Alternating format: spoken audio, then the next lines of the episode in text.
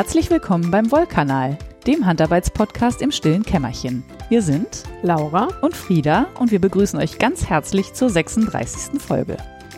Heute haben wir für euch die Segmente Wollprojektzeug, Spinnzeug, Häkelzeug, Strickzeug, Nähzeug, Kaufzeug, gelerntes Zeug und das gute Zeug. Und ein bisschen Hausmeisterei zum Anfang, wie immer. Wunderbar. Vielleicht als erstes mal, äh, wir waren lang nicht hier. Das hat wieder Lebensgründe. Ja. Äh, sowas wie Urlaub, Krankheit, Ja. Dinge, die dazwischen gekommen sind. Äh, wir hatten schon Termine, aber dann, dann doch nicht. Dann hatten wir einen Termin, den mussten wir leider mit Freundschaftsquatschen verbringen. Ja, genau, weil manchmal äh, muss man sich ja einfach mal unterhalten, statt einen Podcast aufzunehmen. Und äh, jetzt sind wir aber wieder da. Ich hoffe, die Pause war nicht zu lang für euch. Und dann würde ich äh, vielleicht als erstes starten mit äh, dem Feedback zu unserer Fragerunde vom letzten Mal. Mhm. Fragerunde, zu unseren, zu meinen Fragen vom Mhm. letzten Mal eigentlich. Nämlich so, äh, wisst ihr irgendwas darüber, warum in Deutschland die Wollindustrie so den Bach runtergeht? Und äh, ich würde äh, zwei Antworten, die ich bekommen habe, sehr äh, herausheben wollen, weil die sehr ausführlich und äh, also ich war sehr beeindruckt. Vielen Dank für die langen Mails an Frau Leo Mhm. äh, aus UK, also äh, vor Ort ähm, als Expertin sozusagen und äh, von der Karin von Zimtwolle, äh, die sich, die soweit ich weiß nicht in UK lebt, aber sich mit dem Thema sehr viel beschäftigt hat.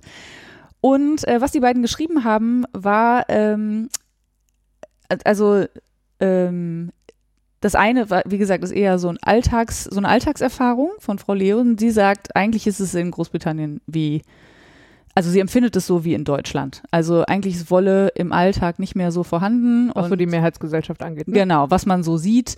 Ähm, ihre Vermutung war, dass es auch ein bisschen was mit dem Preis zu tun hat, weil Wolle natürlich auch immer noch ein bisschen teurer ist als irgendwelche Synthetikstoffe. Mhm.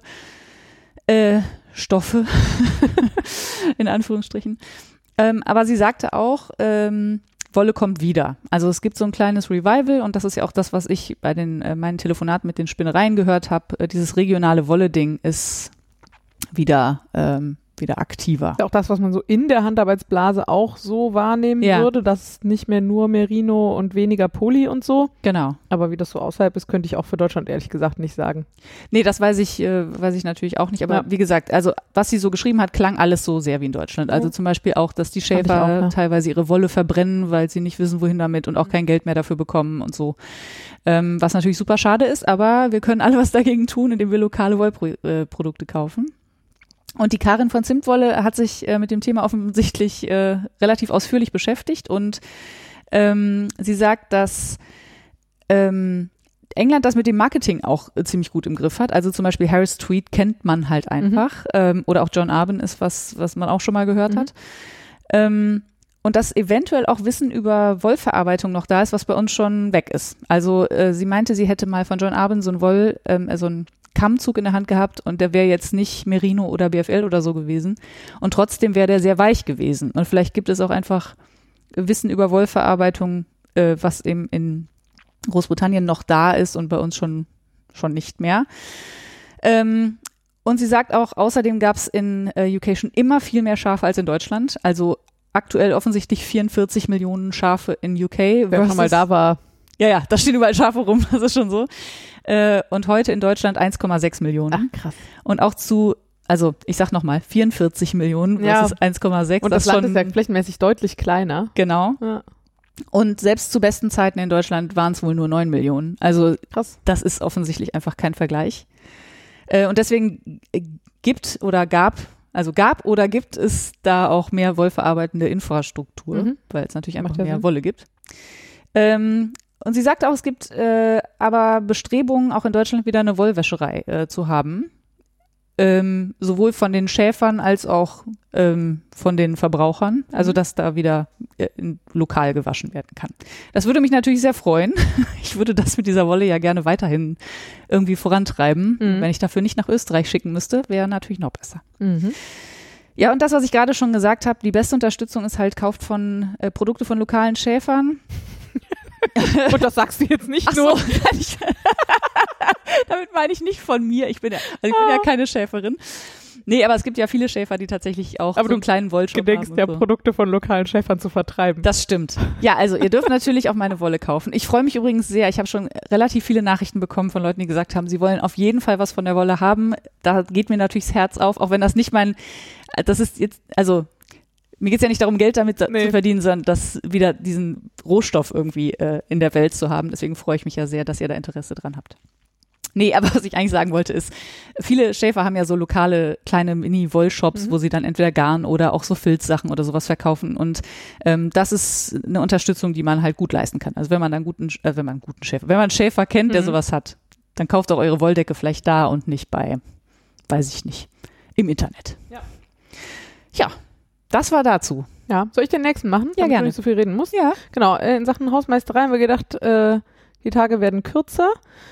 Die Stricksaison ist auf jeden Fall wieder da, zumindest die mit der Decke auf dem Sofa und dem heißen Tee. Sweater Weather. Genau, die äh, Abende sind wieder Abende sozusagen.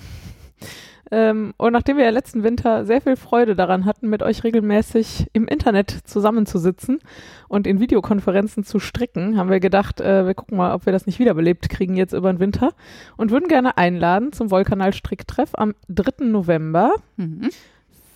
Wir, also im Prinzip alles wie immer. Also ab 19 Uhr.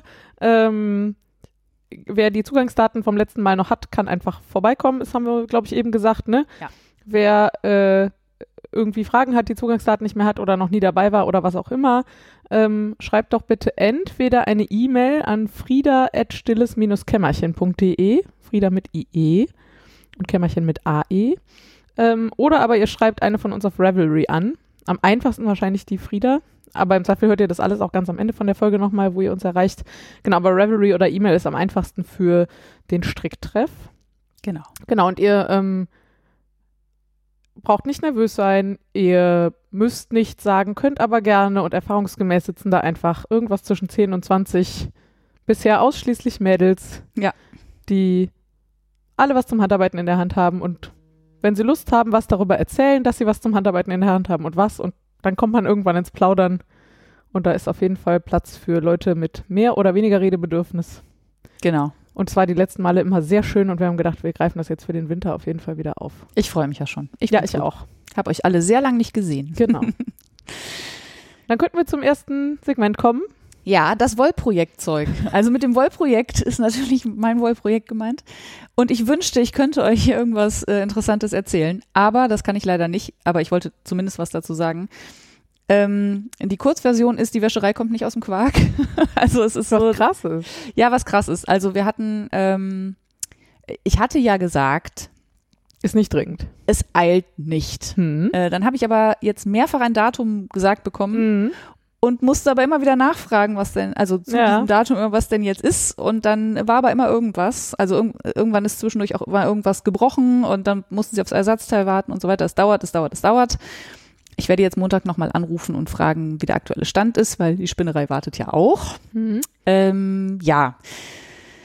Ich hoffe natürlich sehr, dass das äh, nicht zu Weihnachten, aber so ausreichend vor Weihnachten noch was wird, dass man vielleicht auch noch was daraus gestrickt Ja. bekommt, was Das echt eng werden könnte. Eng, ja.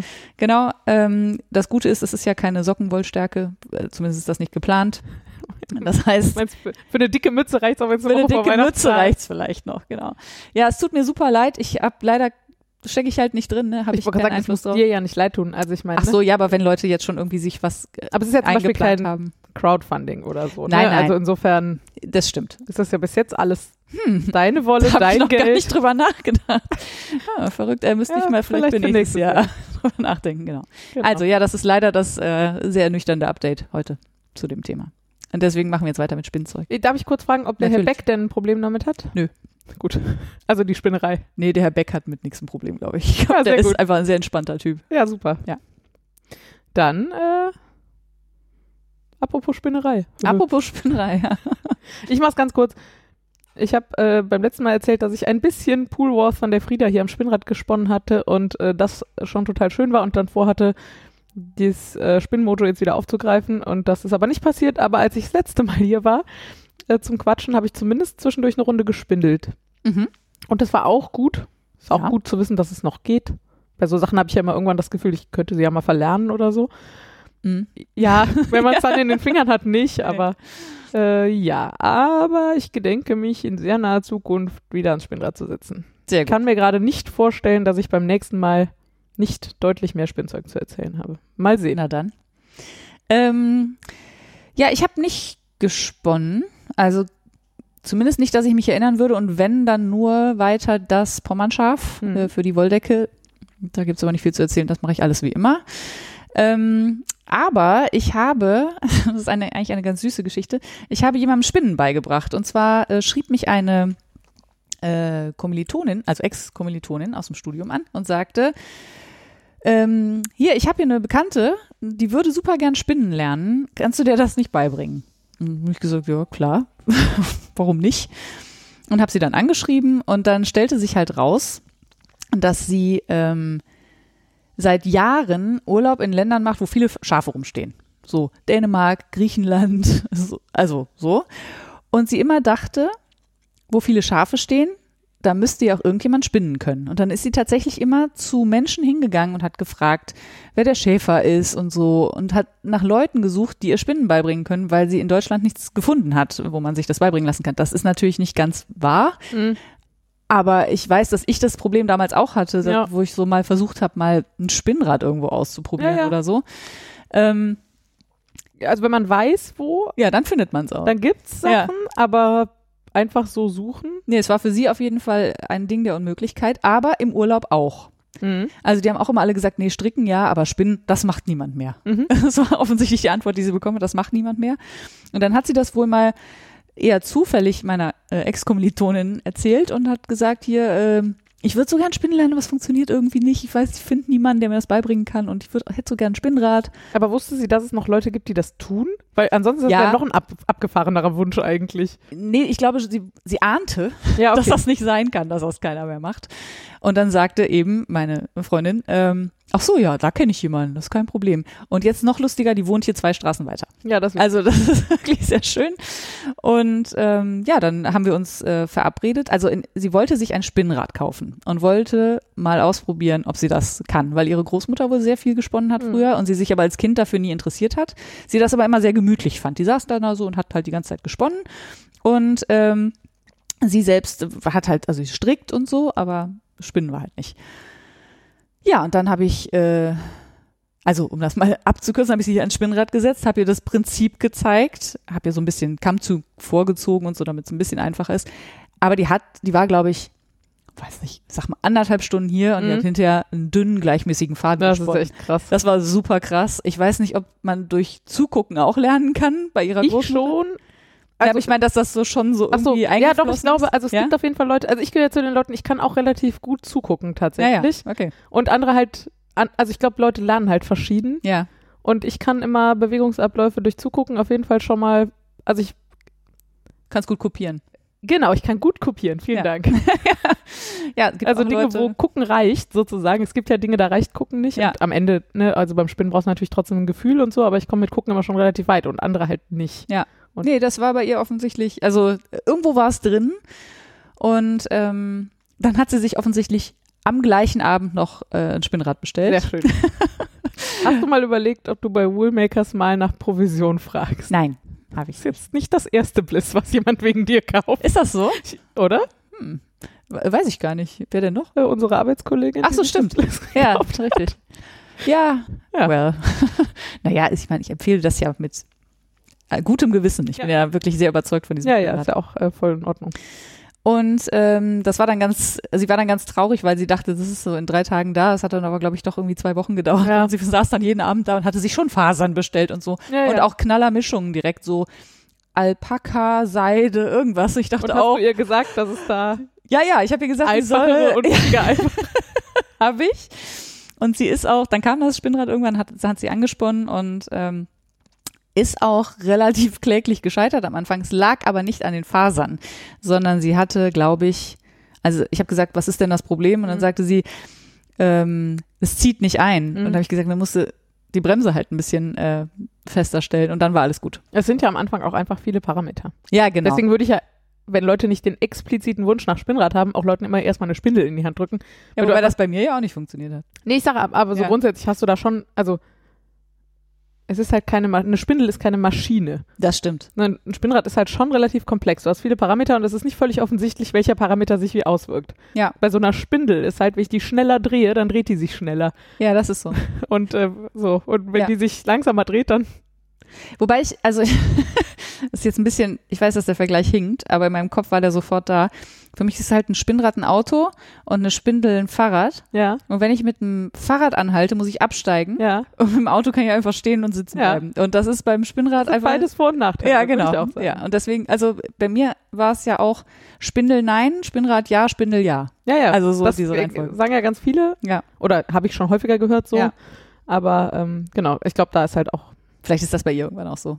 Aber sie war auf jeden Fall jetzt erstmal sehr glücklich mit ihrem äh, Spinnrad. Ist jetzt gerade in Dänemark. Also, falls jemand Tipps hat, wo man in Dänemark, gerne im Norden von Dänemark, ähm, fertig aufbereitete Fasern kaufen kann. Also nicht jetzt direkt ab Schaf, sondern Wobei das ganz süß war, als sie hier war, hat sie auch gesagt, ihre ähm, Großmutter, ich weiß gar nicht, ob ihre Großmutter, nee, also sie hat auf jeden Fall gesagt, dass sie ähm, den Geruch von Schaf, Schafwolle auch mag. Und dann habe ich gesagt, okay, wenn das so ist, dann habe ich die Tür zu meinem Wollzimmer aufgemacht, habe einen großen Sack mit wirklich frisch, also jetzt von der letzten Schuhe, äh, Wolle rausgeholt, die ungewaschen ist. Und habe gesagt, dann kannst du gerne mal hier deinen Kopf reinstecken. Und sie war so, oh ja, ja, das ist das mal, das finde ich schön, das mag ich. Ja, sehr gut. Und dann haben wir ein bisschen in der Wolle rumgefummelt und das war auch, fand sie auch super. Und meinte, oh, das ist aber sehr weich und sehr fettig. Genau. Äh, wo war ich? Äh, Dänemark, Norddänemark. ah, Dänemark. Also Quellen falls jemand äh, Quellen kennt, dann äh, schreibt mir die doch gerne. Ähm, dann gebe ich das weiter. Sie hat sich nämlich jetzt gerade in einem Wollgeschäft tatsächlich ein Mohair-Seidengarn andrehen lassen mit der Aussage, das sei zum Spinnen. Also offensichtlich hatte die Verkäuferin keine Ahnung und hat dann oder es gab ein Kommunikationsproblem Ja. über Sprache, kann natürlich auch sein. Es sieht sehr flauschig aus. Am Anfang, als ich es gesehen habe, sah es aus wie ein Bett, aber, Ah. ah. aber es war Garn. Da war sie sehr enttäuscht. Aber- Aber vor allem war es auch sehr teuer. Ja, kann sie denn auch stricken? Sie kann auch stricken, ja. Aber sie hat nur zwei Stück davon. Und dann sagte sie, aber mit zwei- Stück schaffe ich ja keinen Pulli. Und dann habe ich gesagt, naja, man muss ja auch nicht immer Pullis stricken. Man könnte sich aber einen schönen Schal stricken oder so. Ach so, Oder- ja, das wäre eine gute Idee. Ja. Ja, also das Problem wurde gelöst, aber äh, ich glaube, sie sucht immer noch Fasern. Ähm, ja, sonst habe ich nichts zum Spinnen. Äh, dann, Häkeln? dann häkeln. Äh, Du hast nicht gehäkelt. Ich habe nicht gehäkelt. Ich habe gehäkelt. Ich habe die Häkeldecke. Frieda, ich habe irgendwo ein Foto gepostet und Frieda, ist das die Decke? Ich habe die Decke weitergehäkelt. ja. Äh, äh, Rekapitulation. Ich habe letztes Jahr im ersten Lockdown knapp zwei Kilo Drops Charisma gefärbt in 19 verschiedenen Farben. Also 1,9 Kilo in 19 verschiedenen Farben und zwar jeweils von jeder Farbe 50 Gramm auf einem hellen Grau und 50 Gramm auf einem mittleren Grau. Äh, in im Wesentlichen grün und lila Tönen mit Abstechern in Hast du gerade Ocker. 50 Gramm gesagt? Oder habe ich mich verhört? Ja, jeweils 50 Gramm. Helles Grau und dunkles Grau. Also 100 Gramm pro jeder der 19 Ach, pro Farben. Farbe. Ach so. Okay. Ich wollte gerade sagen, du, die Decke wiegt doch nicht 100 Gramm. Nein, die Decke wiegt 1,9 Kilo, wenn sie fertig ist. Entschuldigung, ich bin nicht ganz auf der Höhe. Äh, genau, äh, grün und lila Töne mit Abstechern nach blau und ocker. Ja. Ähm, genau, und die ist aktuell zu sowas wie, ich würde sagen, 85% fertig. Und die lag lange, weil war Sommer und Daumen und Schulter. Und jetzt habe ich sie trotz Daumen und Schulter wieder rausgeholt. Wobei für Schulter ist nicht so schlimm und ähm, das mit dem Daumen geht im Moment, glaube ich, auch. Und ich konnte jetzt auch einfach nicht länger nicht handarbeiten.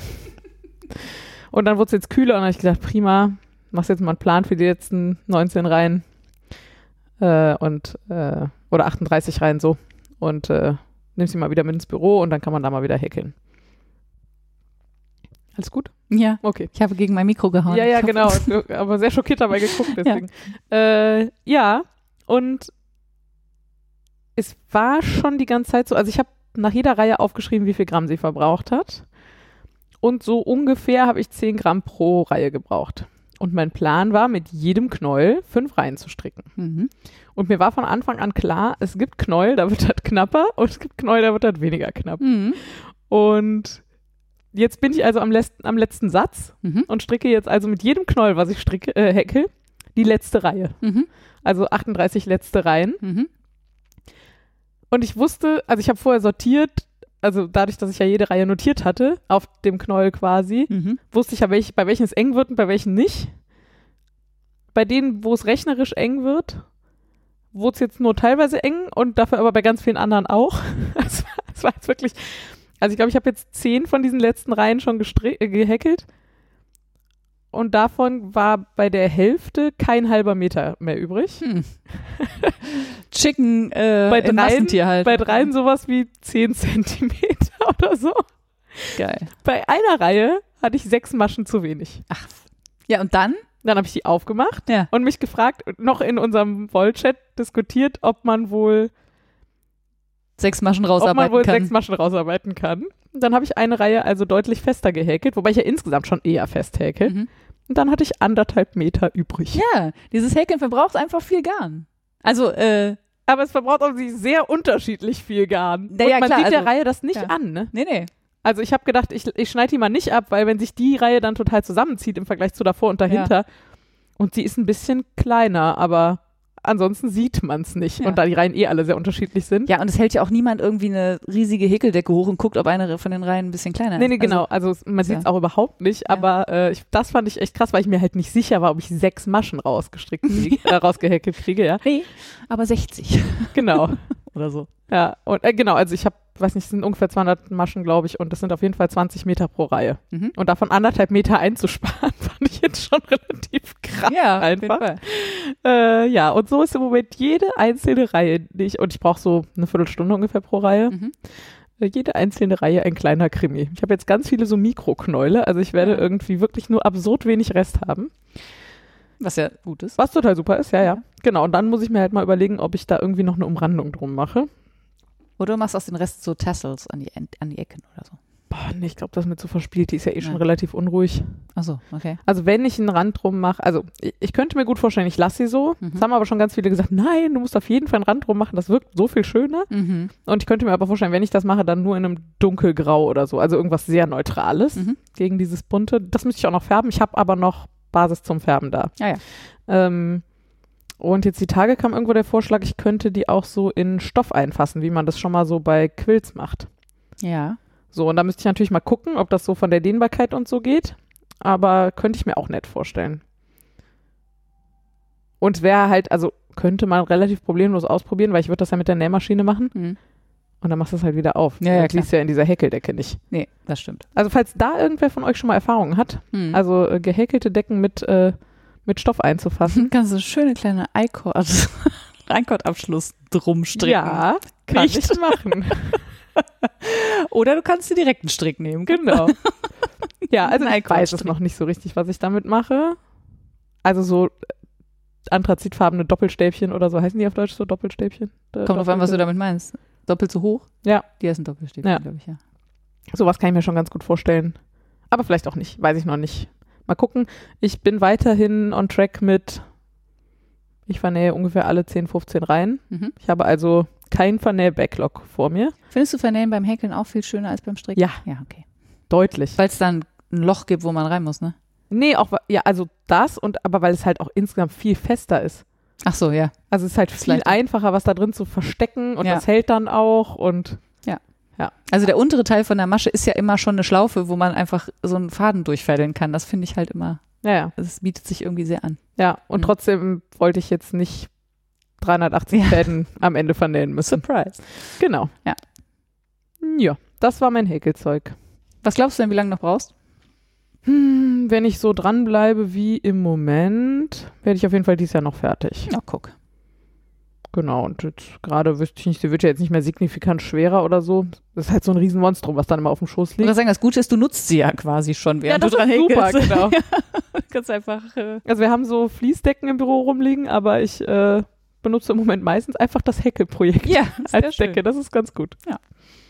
Ja. Womit wir wieder beim Thema äh, Häkeln im Büro wären, ne? Was jetzt ja wieder, also wir sind wieder mehr im Büro Ja, und da kann man wieder Handarbeiten im Büro. Definitiv. Strickzeug? Dann gerne Strickzeug.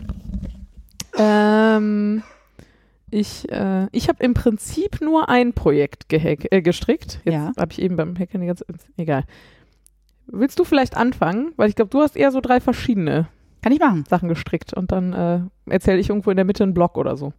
Ähm, ja, ich habe beim letzten Mal schon von dem Trapezschal erzählt, also wo das Trapez einfach nur die Form des Schals ist. Es gibt ist jetzt keine besondere Stricktechnik oder so. Äh, aus 80er Jahre Wolle, die, ähm, also früher war das mein Pulli, als ich so acht war oder so, und jetzt ist es halt ein Schal. Ich habe ihn auch fertig gestrickt.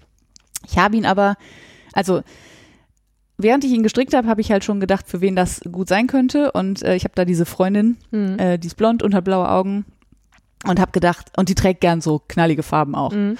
Und für die wäre das genau richtig. Und äh, lustigerweise hatte, hatten wir dann auch ein äh, Date, also ein, sie war hier abends. Und dann habe ich gedacht, ach super, das stricke ich einfach vorher fertig, dann kann ich ihr den schenken. Und äh, hab's aber, ich habe ihn fertig gestrickt bekommen, ich habe ihn auch gebadet bekommen, aber er ist nicht trocken geworden. Mhm. Und dann habe ich gedacht, ah, ich weiß auch gar nicht so genau, ob er ihr wirklich gefällt. Und habe ihn dann, das ist im Nachhinein ist ein bisschen albern. Wir saßen auf der Terrasse und dann habe ich ihn aus dem Badezimmer geholt, von der Matte abgemacht, Mhm. noch so ein bisschen feucht und habe ihn mit auf die Terrasse genommen und über die Brüstung gehängt. Mhm. Und sie ist so kurz dran hängen geblieben, hat aber nichts dazu gesagt. Und ich hatte ja gehofft, dass sie sagt, oh, was ist das denn? Das ist Ja. aber schön. Hätte ich sagen können, ja, okay, das ist super, dass er dir gefällt, weil er ist auch für dich. Nein, und ich habe mich tatsächlich den ganzen Abend nicht getraut, dass er, zu sagen, dass er eigentlich für sie ist. Oh ich werde ihn ihr aber trotzdem schenken. Sehr gut. Ähm, also wir, ich wollte demnächst sowieso noch mal bei denen vorbeifahren und dann werde ich ihn ihr mitbringen. Und wenn er ihr nicht gefällt, dann muss, er, muss ich ihn weiter verschenken. Es gibt ja Lösungen für dieses Problem. Ja. Aber ich, im Nachhinein finde ich das auch so absurd. Ich hole den jetzt mal, vielleicht kommentiert sie Unauffällig. ihn ja. Was für ein Quatsch. Ist das der, der oben am Treppengeländer hängt? Sehr schön. Ähm, und der ist ja einfach nur so äh, Garter äh, geradeaus. Genau der Garter, den die Laura Fürchterlich. fürchterlich- findet. Ja, genau, das habe ich mir gedacht. Und ich glaube, es ist genau der Garter, den sie gut finden Ja, könnte, gut. vielleicht. Naja, Warst du den gespannt oder ist der nur so gedehnt vom Nee, den ich Treppengeländer hängen? Ah, okay. äh, weil ich wollte ihn ja auch, dass er relativ lang ist und auch, dass er relativ breit ist. Das finde ich immer ein bisschen schwierig bei Garter, weil du kannst ihn in beide Richtungen fast beliebig Ja. ziehen, aber du musst dich halt ein bisschen entscheiden. Also du brauchst so ein bisschen Balance dazwischen. Ja. Ähm, ich habe dann auf äh, breite, Garter ist übrigens krausrecht. ach so, kraus rechts, genau. Ich habe äh, ihn so breit gespannt, wie ich ihn gerne hätte und dann äh, den Rest in die Länge Mhm. gegeben sozusagen. Weil so einen ganz schmalen Schal fand ich irgendwie auch Ja. nicht so cool. Ja, ähm, dann habe ich äh, den, äh, was ich letztes Jahr eigentlich schon machen wollte, vielleicht erinnert ihr euch, oder letztes Jahr, vorletztes Jahr vielleicht auch sogar schon. Du bist besser mit Jahren als ich, ich kann das immer nicht. Vor langer Zeit wollte ich schon mal den Notice-Sweater von Anke das Strick äh, anschlagen. Äh, da hatte ich mir, also das war auf jeden Fall vor Corona, weil ich mir da das vierte, den, äh, die vierte Farbe für den Notice Sweater Ah, ja. auf dem Woll Festival in Düsseldorf gekauft habe, bei der Susanne von Wall of Fame. Ähm, und dann hatte ich ein Maschenproben-Dilemma, wenn ihr euch vielleicht erinnert. Ich hatte es nämlich, ich hatte mir sogar extra äh, die richtige, in Anführungsstrichen, ähm, äh, Nadelgröße gekauft, weil die hatte ich nicht, es war 3,25, ist die empfohlene Nadelstärke. Und habe dann eine Maschenprobe gestrickt und dann habe ich noch zwei andere gestrickt, nämlich eine noch eine halbe, äh, einen halben Millimeter, nee, einen Viertelmillimeter größer Hm. und einen Viertelmillimeter kleiner.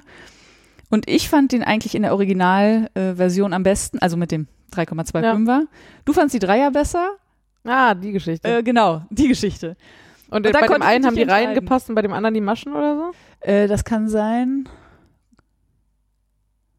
Und seitdem lag das jetzt? Und seitdem, dann habe ich es weggelegt und habe es nicht angefasst. Und jetzt habe ich äh, gesagt, ich strick das jetzt an und strick das runter, ist mir egal. Ich strick's jetzt, äh, ich strick's jetzt einfach in XL, es wird schon passen. Mhm.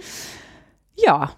Und ähm, ach so, genau, bei dem einen, genau, bei der 3,25er stimmte die Maschenprobe, aber das Maschenbild war nicht so schön wie bei der 3er. Ja. So war das, genau. Und das ist jetzt tatsächlich beim Stricken auch so. Ich finde es jetzt aber ganz charmant. Also ich Sehr mag, dass das ein bisschen unregelmäßig aussieht. Mhm. Es wird allerdings wahrscheinlich einigermaßen durchsichtig sein. Dann werde ich wohl was drunter ziehen. Also mehr als ein BH drunter ziehen müssen. Ja, das Problem habe ich ja immer nicht so, weil ich ja eh immer T-Shirts drunter habe. Aber Ja, das ist wahrscheinlich in dem Fall. Wobei das ist ja ein Kurzarm-Pulli, da müsste ich mal gucken. Müsste ich zumindest so einen Tanktop oder Jo. sowas drunter ziehen. Aber das äh, lässt sich ja einrichten. Genau. Äh, und das macht richtig Spaß, wobei ich jetzt schon wieder geschafft habe. Ja, also da hatte ich ja auch einen kleinen Fail, den ich dir erzählt habe. Beim Setzen der Marker in der allerersten Ja. Runde habe ich den Marker äh, eine Masche falsch gesetzt. Für Raglan-Schultern. Für Raglan-Schultern, genau. Was jetzt bei einer Nadelstärke von 3,25 nicht so viel ausmacht. Und es ist auch nicht so, dass die Masche im Ärmel fehlt, sondern die fehlt halt hinten. Und deswegen haben wir dann gemeinsam entschieden, würde ich sagen, Ja. dass das vielleicht einfach egal ist. Und jetzt habe ich eine zweite, fehlt mir eine zweite Masche hinten und ich weiß nicht, wo sie ist. Ich habe wirklich, ich Aber hab, sie ist nicht geribbelt. nein, sie ist nicht geribbelt und ich habe alle Zunahmen kontrolliert. Also ich muss ja irgendwas übersehen haben, Ja. aber es ist unklar, wann und wo. Aber also, wenn man es nicht sieht, ja, nee, sehen tut man es nicht und auch das ist ja wieder nur eine Masche. Und ich bin jetzt auch kurz vorm. Äh, jetzt nicht alle zehn Reihen eine Masche nee, nee, nee. Es ist jetzt, also mir fehlen jetzt quasi am, äh, also bevor ich jetzt die, äh, wie heißt das hier, äh, Sleeve Separation, also bevor, die Ärmel abgeteilt werden. genau, äh, fehlen mir jetzt zwei Maschen in dem ganzen Pulli. Ja. Also das ist zu vernachlässigen, würde Ja. ich sagen. Und es gibt auch kein, kein Muster oder so. Das Ah, ist halt okay. glatt rechts alles, deswegen äh, geht da auch nichts, fehlt da jetzt nichts oder so. Mhm. Und unterm Arm kann ich bestimmt auch nochmal irgendwo eine rausstricken. Mit Sicherheit. Das wird sich äh, auch machen. Ja, und das macht mega Bock, den zu stricken. Ähm, man muss sich ein bisschen an die Anleitungen gewöhnen, finde ich, weil es gibt so ein, ähm, ein Strickschema. Ähm, äh, boah, wie erkläre ich das jetzt? Es gibt eine Tabelle ja, und für jede Größe gibt es eine Spalte ja. und dann gibt es, also die, die einzelnen Reihen sind die Zeilen Mhm. und je nachdem, wo du bist, musst du verschiedene Arten von Reihen stricken Mhm. und da gibt es immer eine kleine grüne Box, da steht eine Zahl drin. Meistens ist es ähm, die äh, Reihe, in der diese Art von Zunahmen das erste Mal auftritt. Das heißt, es, nach Schnitzel, ja. genau, und du hast dann auf der anderen Seite steht dann zum Beispiel, weiß nicht, Reihe 1 strickt man so, Reihe Mhm. 2 strickt man so, Reihe 3 strickt man so, Reihe 67 strickst du so, Reihe Mhm. Ja, 71 so. Und dann musst du halt immer gucken, welche Zahl davor steht. Und, Wie Reihe 1, wie Reihe 2, wie Genau. Reihe 67. Ja, und ich okay. glaube, mir wird das leichter fallen, wenn da so A, B, C, D stehen würde oder so und nicht, nicht so Zahlen. Aber äh, bis ich Okay, das verstanden das ist, habe, äh, hat es ein ja. bisschen gedauert. Jetzt habe ich es natürlich kapiert. Jetzt finde ich super, super übersichtlich und gut, weil man kann es auch einfach abkreuzen und so, wenn man mit der Reihe fertig ist. Mhm.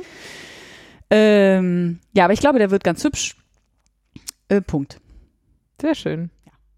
Dann äh, erzähle ich kurz. Ja. Hm, kurz. Ähm, ich habe mir im Sommer, als ich bei der Wollmeise war, als ich eine Viertelstunde bei der Wollmeise war, ich berichtete. Was das Gegenteil ist von dem, was wir damals gemacht haben. Ja, ja, genau. Was aber ja, ja der Situation geschuldet war. Mhm. Ähm, und eine Viertelstunde Wollmeise ist ja immer noch besser als gar keine Wollmeise. Ähm, da war ich ganz stolz, weil ich habe vier oder fünf Mitbringstränge gekauft und für mich zwei Stränge Wollmeise Blend in Fritzi Frizzante, was so ein blau-türkis ist. Ich besitze aus dieser, also ich besitze sowohl Wollmeise in dieser Farbe als auch schon fertige Strickstücke in dieser Farbe. Ja. Ich habe mir irgendwann mal eine ganze Strickjacke dann rausgestrickt. Das ist die, ne? Ja, Ja, ja. auch gesagt, ja. Das war damals Blend, Mhm. die ich seit Jahren mich nicht traue rauszuholen, aber eigentlich wirklich mal wieder rausholen müsste. ja. Nicht traue, weil. Ich ja so unzufrieden damit war Ach so. und ich so, ich müsste sie mir mal angucken und mal überlegen, ob ich Ja. es irgendwie hinkriege, unten das Ding aufzumachen und einfach einen elastischeren, ein elastisches Bündchen dran zu machen. Oder ob ich sie vielleicht komplett ribbeln will, was ein bisschen frustrierend wäre, weil es ja der einzige Pulli ist, den ich jemals fertig gestrickt Mhm. habe. Deswegen liegt es weiter im Schrank, das Mhm. Gerät. Mm. Äh, genau, also zwei Stränge Wollmeise Blend und hatte Bock, mir einen großen Kuschelschal zu stricken. Mhm. Und habe dann ewig gesucht und ähm, irgendwie hatte mich nichts so richtig mega angesprungen und dann habe ich irgendwann gedacht, jetzt strickst du Nellissimo, Mhm. heißt das, von Asia Janicek, würde ich das mal aussprechen. Würde ich auch sagen.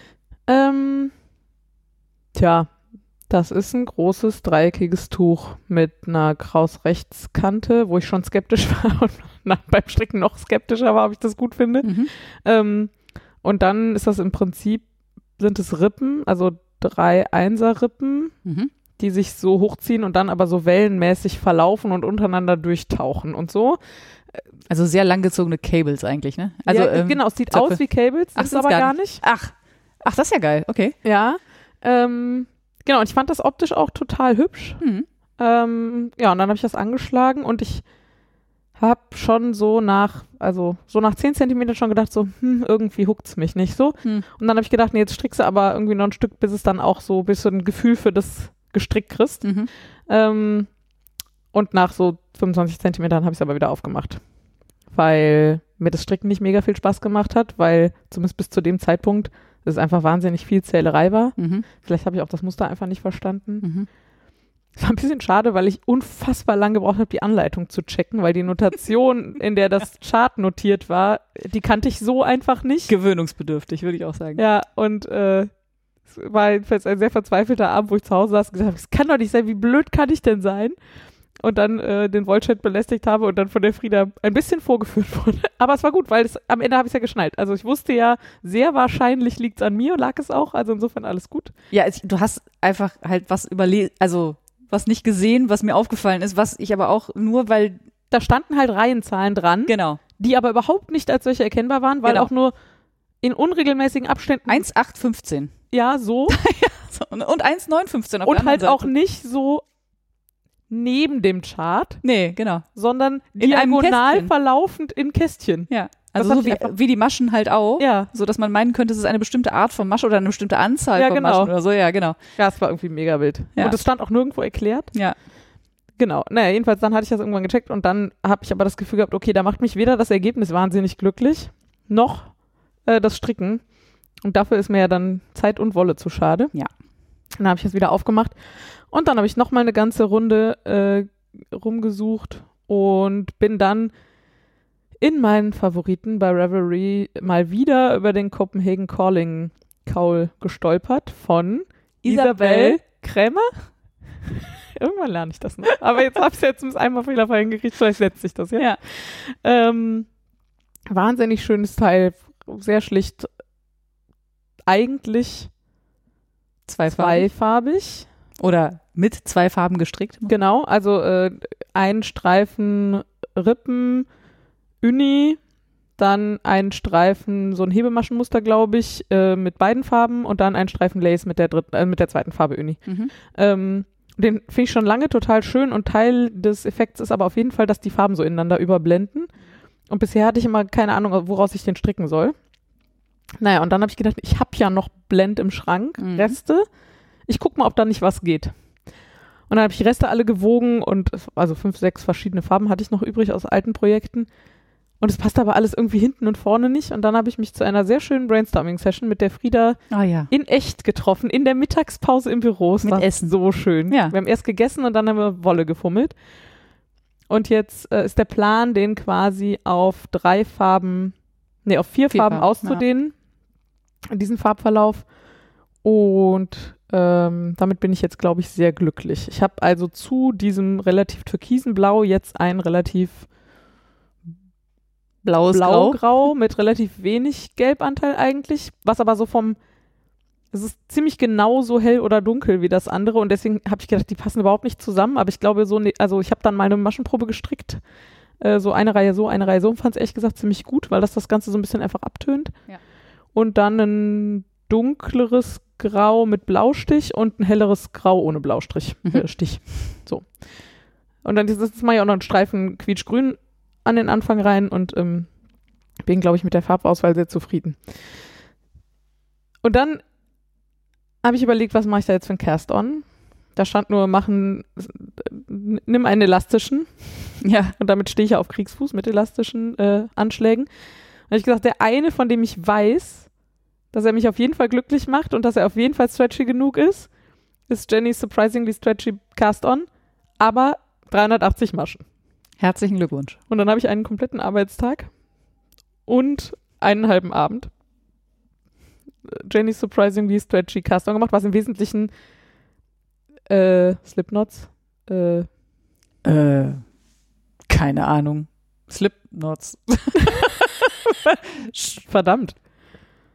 Wie sagt man denn? Um, äh, Wir kriegen das raus. Slipknots. Ich google das mal. Knoten während- nebeneinander sind. Aber die müssen halt sehr präzise und nah beieinander sein. Und deswegen ist es echt fummelig. Und davon 380 Stück war ein bisschen krass.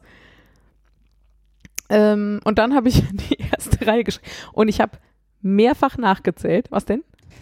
Das erste, was ich finde, ist Slipknot, Englisch Laufknoten, eine Form des Henkerknotens. Dafür muss es doch noch einen anderen Namen geben. Ich bin auch irritiert, aber hm, sagt uns doch mal, wie Slipknot auf Deutsch heißt. Ja. Äh, äh, wo war ich? Achso, genau. Ich habe mehrfach gezählt. 380, ja, 380, äh, nee, bis 376, so. Das muss durch 8 halber sein. 376, ja, passt. Und dann habe ich die erste Reihe gestrickt äh, und dann gemerkt, dass es nicht aufgeht. Und die erste Reihe ist ein Vielfaches von vier. Hm. Und ich dachte, ich hätte mich um zwei Maschen vertan oder so. Dann habe ich nachgezählt und hatte mich um 30 Maschen vertan. Und du hast dreimal gezählt vorher. Ja. Ja. Völlig unklar wie, ehrlich gesagt. Ich finde ja vier und sieben ist wie Sven und Jens. Ja, verstehe ich. Deswegen ist 346 einfach das gleiche wie 376. 76. Naja. Dann habe ich die erste Reihe also komplett zurückgestrickt, weil ich auf keinen Fall ribbeln wollte, weil ich auf keinen Fall diesen Anschlag neu machen wollte. Mhm. Also komplett 380 Maschen, äh, 346 Maschen zurückgestrickt und dann äh, noch 30 Maschen mehr angeschlagen. Das ging dann Gott sei Dank. Und ja, so. Und jetzt habe ich so fünf Zentimeter schon gestrickt und es macht auch Spaß. Und jetzt frage ich mich aber, aus irgendwelchen Gründen sieht dieser Anschlag rüschiger aus als sonst. Ich habe den schon echt oft gestrickt. Ist jetzt halt auch noch nicht gespannt, ne? Also Ja, genau, das ist noch nicht gespannt. Aber selbst wenn ich so ein bisschen auseinanderziehe, ist immer noch rüschig. ist Also er ist so ein bisschen, rüschig. ähm, gar nicht so rüschig, aber so ein bisschen, oh, fällt mir ganz, aufdringlich. Ich, mir fällt nur ein böses Wort ein, wurstig. Wurst. Also so nee, wulstig wollte so. ich eigentlich sagen. Ja. Also er steht so ein bisschen, er fällt Boah. halt auf. ja, ja. Wahrscheinlich beim Tragen nicht, wenn man mal ehrlich Nee, ist. Ne? wahrscheinlich nicht. Frieda hatte gerade den interessanten Vorschlag, ich könnte die Kante umnähen. Wobei der dann natürlich auf der einen Seite eine umgenähte Kante hätte und auf der anderen Seite wäre es ja trotzdem die Lace-Kante. Aber du würdest es so ordentlich umnähen, dass man es nicht sehen würde. Ich habe das noch nie gemacht, Frieda. Ich Ach was? Doch klar, das ist einfach ein Doppelsaum. Hast du das nicht bei deiner Strickjacke da, die du da, deine gestreift, was ist eigentlich mit der? Entschuldigung, ich wollte das Thema nicht auf. Nur gestrickt, nicht, ge nicht genäht. Ich ignoriere das jetzt auch einfach. Ach so, die hast du dir ja schon beim Stricken zusammengestrickt, Ja. stimmt. Ja, okay, aber das Prinzip ist dasselbe. Du gehst durch die gleichen Maschen. Ja, bloß, dass ich stricken besser kann als nähen. ja, okay, Hallo? okay, okay, okay, okay. Naja, du Äh, kannst ja. es ja mal ausprobieren, scheiße aussieht, kannst ja wieder Äh, auch. Genau, im Zweifel kann ich ja auch an der Maschenprobe ausprobieren. Natürlich. Das muss ich ja nicht am echten äh, Ja. Stück machen und so. Naja, also da überlege ich jedenfalls noch. Äh, das ist ganz gut. Und dann kann ich vielleicht noch ein, ähm, eine Kleinigkeit erzählen. Ich fliege nämlich auch in Urlaub Mhm. hm. und steige dafür das erste Mal seit Jahren mal wieder in ein Flugzeug, was ich ja eigentlich nicht mehr Ach, machen echt seit wollte. Jahren, krass. Ja, ich, Ich dachte wenigstens wie bei Konferenzen oder so wäre mal was dabei gewesen. nee, aber war ich auch schon lange nicht mehr auf Ah, ja. Also ich war auf der letzten Konferenz, war ich zum Beispiel in England, waren wir ja mit dem ähm, Eurostar. Ja. So und äh, Seit ich weiß, dass es nur irgendwie, we- weiß nicht, fünf Stunden oder so von Ja, ja, das, Düsseldorf äh, bis äh, also. UK würde ich nicht mehr ohne Zug machen, solange das weiter so geht Ja, wie ich jetzt gerade. ja auch viel lieber Zug, als dass ich fliege. Ja, ich ja auch. Ja, So. Und äh, genau, Win-Win-Win. Naja, aber aus Gründen ja. fliege ich jetzt doch übermorgen mal wieder äh, mit einem Flugzeug. Und drei Stunden Flug ohne Strickzeug habe ich ja gar keinen Bock drauf. Ja. Und es ist ja so, dass es in der Regel, also ich habe jedenfalls noch nie Richtlinien zum Thema Stricknadeln gesehen. Gibt auch keine. Und in der Praxis ist es halt so, dass ich bisher immer mit Holznadeln geflogen bin und da bisher noch nie Stress mit hatte. Same. Und es gibt auch Leute, die sagen, dass sie mit Metallnadeln fliegen und da auch keinen Stress mit haben. Und dann denke ich mir aber immer, ja, aber ich muss es ja auch nicht provozieren. Ja. Also habe ich gedacht, brauche ich wohl noch ein zweites Projekt mit Holznadeln, weil ich natürlich mit meinen Chaugus angeschlagen habe. Und dann habe ich ewig hin und her überlegt und eigentlich Socken, aber ich habe gerade noch ein Sockenprojekt, wo noch die Spitze fehlt. Da muss ich jetzt dieses Wochenende noch fertig machen, damit ich noch ein Sockenprojekt anschlagen kann. Und dann habe ich gedacht, boah, nee, du guckst jetzt einfach mal, ob du nicht passende Holznadeln in der richtigen Stärke hast für den Kaul und wie doof das ist, damit zu stricken. Stellt sich raus, hatte ich, stellt sich raus, gar nicht doof. Habe ich Ja. seit Jahren nicht mehr gemacht. Problem gelöst. Die, bei der Wolle passt das irgendwie ganz gut und es ist auch irgendwie ganz nett, mal wieder ein anderes Strickgefühl. Und äh, jetzt muss ich kein zweites Projekt anschlagen, was mich total erleichtert, weil Ja. ich ja überhaupt keinen Bock auf noch mehr angeschlagene Projekte habe. Ist ja nicht so, als hätte ich keine. Ja. Ja. Ich hatte das übrigens auch. Ähm, Ich werde die Metallnadeln trotzdem beim Koffer mitnehmen, falls es mir irgendwann doch auf den Keks geht. Oder beim Lace-Muster zum Beispiel mehr nervt als jetzt bei den Rippen oder so. ja, also ich, ähm, also muss ich jetzt ein bisschen vorweggreifen. Ich war ja im Urlaub Ja. ähm, und hatte genau wieder die gleiche Fragestellung und hatte auch bis jetzt noch nie Probleme mit Holznadeln, habe aber auch noch nie, nee, ich habe auch keine Probleme mit Metallnadeln gehabt, aber ich nehme dann immer billige. falls sie sie mir wegnehmen, Ja, damit genau. ich nicht die guten Nadeln abgeben Ja. muss. Und hatte natürlich jetzt den Notice Sweater auch auf äh, meinen Chaugous angeschlagen Mhm. und Hab dann gedacht, nee, das wäre mir einfach, es würde mich einfach auf so viele Arten abfacken, wenn Ja. die mir die jetzt wegnehmen würden. Excuse my language. Und dann ähm, habe ich gedacht, ich nehme ein, ein zweites Projekt mit, nämlich äh, Socken. Und da hatte ich aber auch nur Metallnadeln dabei Mhm. und habe die dann habe dann auch gedacht, na gut, dann tue ich die halt auch in den Koffer. Dann kaufe ich mir im Urlaub Holznadeln, weil meine Holznadeln waren nicht frei. Äh, kaufe ich mir Holznadeln und dann mache ich das auf dem Rückflug. Äh, und die Geschichte zu den Holznadeln erzähle ich gleich. Sehr aber es schön. ist jedes Mal wieder ein Drama. Ich finde das auch total ätzend. Ich hätte so gern gestrickt auf dem Flug. Aber äh, jedes Mal denke ich mir da, Ja, sagt, ich, also ich weiß, dass alle Leute immer wieder sagen, äh, ist noch nie was passiert. Aber sagt doch mal, falls jemandem von euch schon mal die Stricknadeln weggenommen wurden, das würde mich mehr interessieren. Also, ob das schon mal passiert ist ja. und äh, wenn ja, mit welcher Begründung. Also die Begründung ist ja wahrscheinlich irgendwie gefährlich oder Ja. so, aber warum das jetzt gefährlich ist als ein Kuli oder so, müsste Ich mir habe auch zum noch Beispiel auch jemand gefragt, sagen. ob ich eine Mütze anschlage. ja. Und die Mützen, die mir gefallen, haben aber alle so Vierer- oder Fünfer Nadeln. Und ich habe zwar Vierer- oder Fünfer Holznadelspiele, aber das sind ehrlich gesagt größere Waffen als meine Metallnadeln. Ja, genau.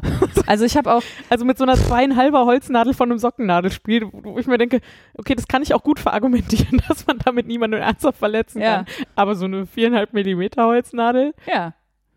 Ja, und meine, meine Häkelnadel, die steche ich auch jemandem ins Auge, ins Gehirn. Also, also ich nicht, aber könnte ich, theoretisch. Also die ist auch lang genug und, und hart genug und bricht nicht ab oder so, ne? ja.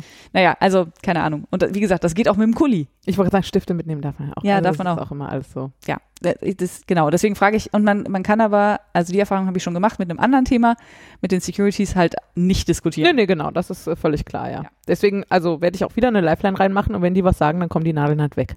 Das ist einfach eingepreist. Ja, ja gut, wenn das äh, Holznadeln sind, die du entbehren kannst, dann. Nee, kann ich natürlich eigentlich nicht, aber also das nützt ja dann nichts. Ich werde weder den Flug nicht antreten, noch mit denen diskutieren, Ja. noch das ganze Projekt wegtun. Nee, nee, oder so. Also ist irgendwie. Ich dachte vielleicht was Kleines mit billigen Nadeln mitnehmen, wo es egal ist. Ja, habe ich ja überlegt, aber ehrlich gesagt, also jetzt Nee. kein zweites Projekt anschlagen zu müssen, ist mir die Differenz in den Nadeln im Zweifel wert. Ja, verstehe ich. Ja, so. Äh, dann hätte ich noch ein, äh, ein Strickzeug, Hm. worüber ich aber nicht so viel reden kann, weil das äh, die Natur der Sache so mit sich bringt.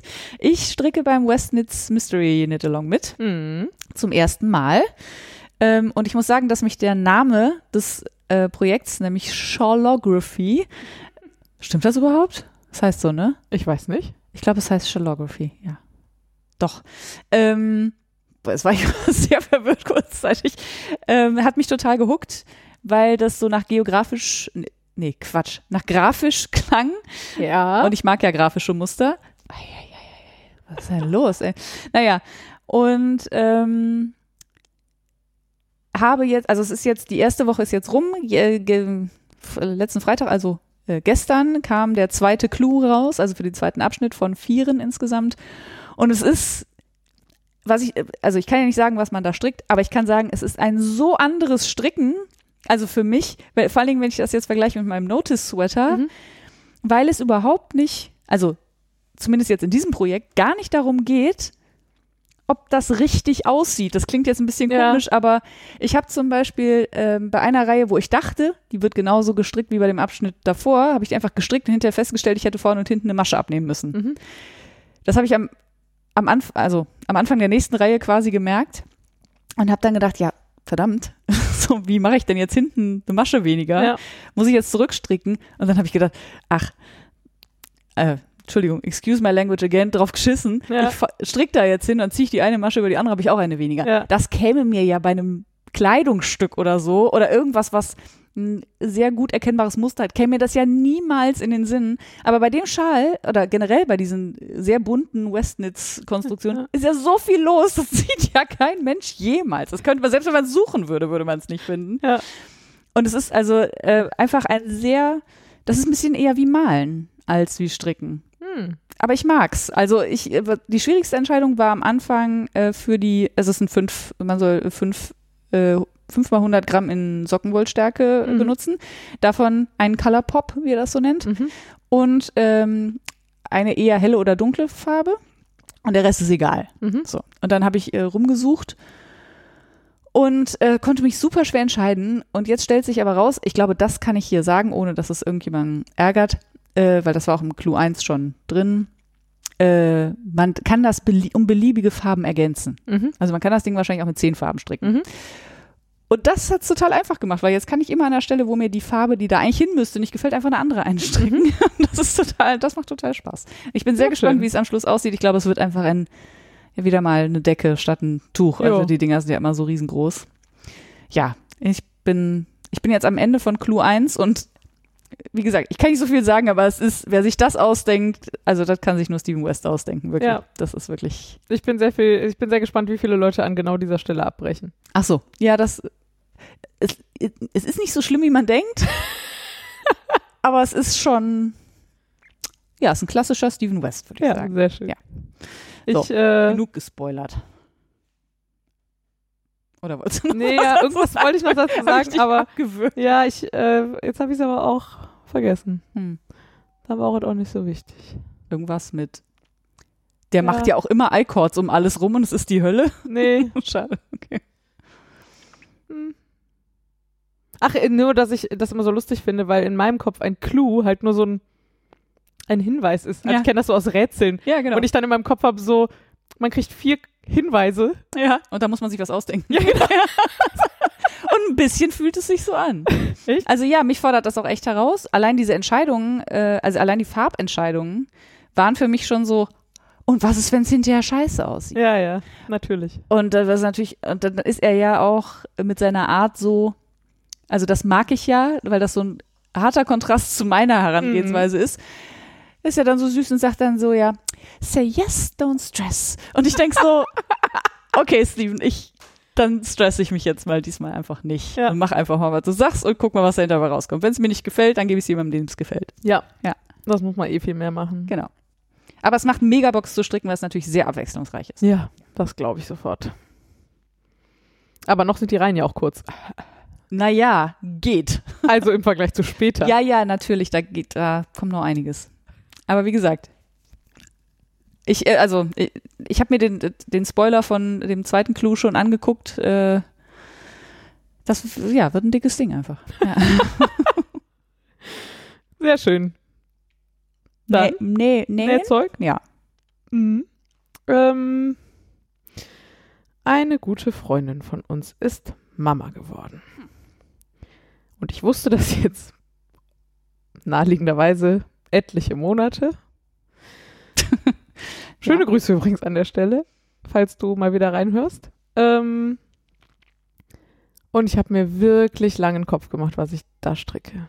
Weil sie halt selber total viel strickt. Im Zweifel sogar mehr als ich und im Zweifel auch ambitioniertere Projekte und Und vor allem mit, also die ist eher Typ Steven West, ne? Say yes, don't stress und so. auf jeden Fall und äh, ich hätte da auf jeden Fall den Anspruch gehabt, die richtigen Materialien zu so und die richtigen Farben und das und, Und die richtige Größe. und die richtige Größe und genau und der richtige da, da, Stil. Da habe ich mich ziemlich, äh, da war ich sehr paralysiert irgendwie von dieser ganzen Kiste. Und dann habe ich neulich mein Leid einer anderen guten Freundin geklagt, die ähm, mehrfache Mama ist. Und die sagte, ja, warum nähst du denn nicht was? Und habe ich gesagt, ah, das wäre super, weil nähen kann die nicht. Und dann so, ja, aber nähen kann ich ja auch nicht. Also jedenfalls im Vergleich zu dieser Freundin, mit der ich mich unterhalten habe, weil die ist wirklich ein Nähprofi. So, Mhm. also die näht auch so Autoklamotten für ihre Kinder und so. Mhm. Und dann habe ich gefragt, ob sie denn was Anfängertaugliches hätte, was man als neue Mama gut brauchen kann. Und dann hat sie erst so ein bisschen hin und her und tralala und ich habe ja auch keine Overlock-Maschine, also Kleidung ist schwierig, gerade für so ganz kleine will man natürlich möglichst dehnbar und alles gemütlich und viel Jersey und so. Und dann fiel ihr ein, dass sie total super fand, ähm, dass sie mal irgendwann so ein Nestchen genäht hat. Mhm. Das ist im Prinzip eine lange Wurst, so, weiß ich nicht, 70 Zentimeter, also so ein U. Und wenn man es ins U legt, dann ist es noch 70 Ich Zentimeter wollte lang. gerade sagen, das muss länger sein, weil das Kind ist ja schon 50 in der Regel, also im Schnitt. Es ist auch wahrscheinlich noch mehr. Ja, also ja. Es ist eher 80 bis 90 Zentimeter so insgesamt. Mhm. Ähm, genau, und das ist, äh, ja, in der Mitte kann man das Kind reinlegen, da ist Stoff mit ein bisschen Futter und dann hat man außenrum diese Wurst und die kann man vorne zumachen und dann kann das Kind nicht rauskullern. Mhm. Und wenn man es vorne aufmacht, also da ist, das ist so eine Kordel und da kann man halt eine Schleife reinmachen oder halt nicht. Ähm, wenn man es vorne aufmacht, dann kann man es wohl auch ganz gut zum Wickeln nehmen. Mhm. So, sagte diese Freundin. Und das klang wirklich nach was, was ich schaffen könnte Mhm. und was auch zeitlich noch passt und so. Mhm. Ähm, und im Prinzip würde ich das auch empfehlen. Aber.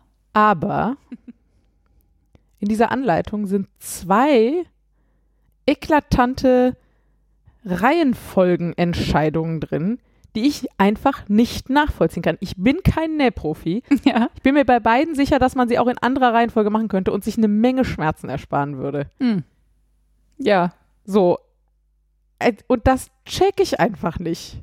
Also so, Wahrscheinlich wüsstest du nur, warum es so ist, wenn du es mal anders probieren würdest und dann passiert irgendwas, was du nicht erwartet oder nicht bedacht hast. ich habe da lange drüber nachgedacht, ob ich das hier erzählen kann, bevor ich ein zweites angefertigt habe. Aber Ja. ich bin mir sehr sicher, dass das besser gehen muss. okay. So. Und das eine Desaster war, dass ich aufgrund dieser Reihenfolge, die schon so die natürliche Reihenfolge ist, aber ich glaube nicht die clevere, Mhm. aufgrund dieser Reihenfolge locker, ja, wahrscheinlich 50 Zentimeter Maschenstich von Hand nähen musste. Und zwar nicht gerade, sondern Rundungen und Ecken. Ach, Herr Jemine. Und das habe ich vorher noch, also ich habe schon mal so vier Zentimeter im Maschenstich zusammengenäht, aber nicht so lange Ja. bei einem Projekt, was für andere Leute war. Und Das ist der, wo man von rechts näht, aber man hinter die Naht nicht sieht, ne?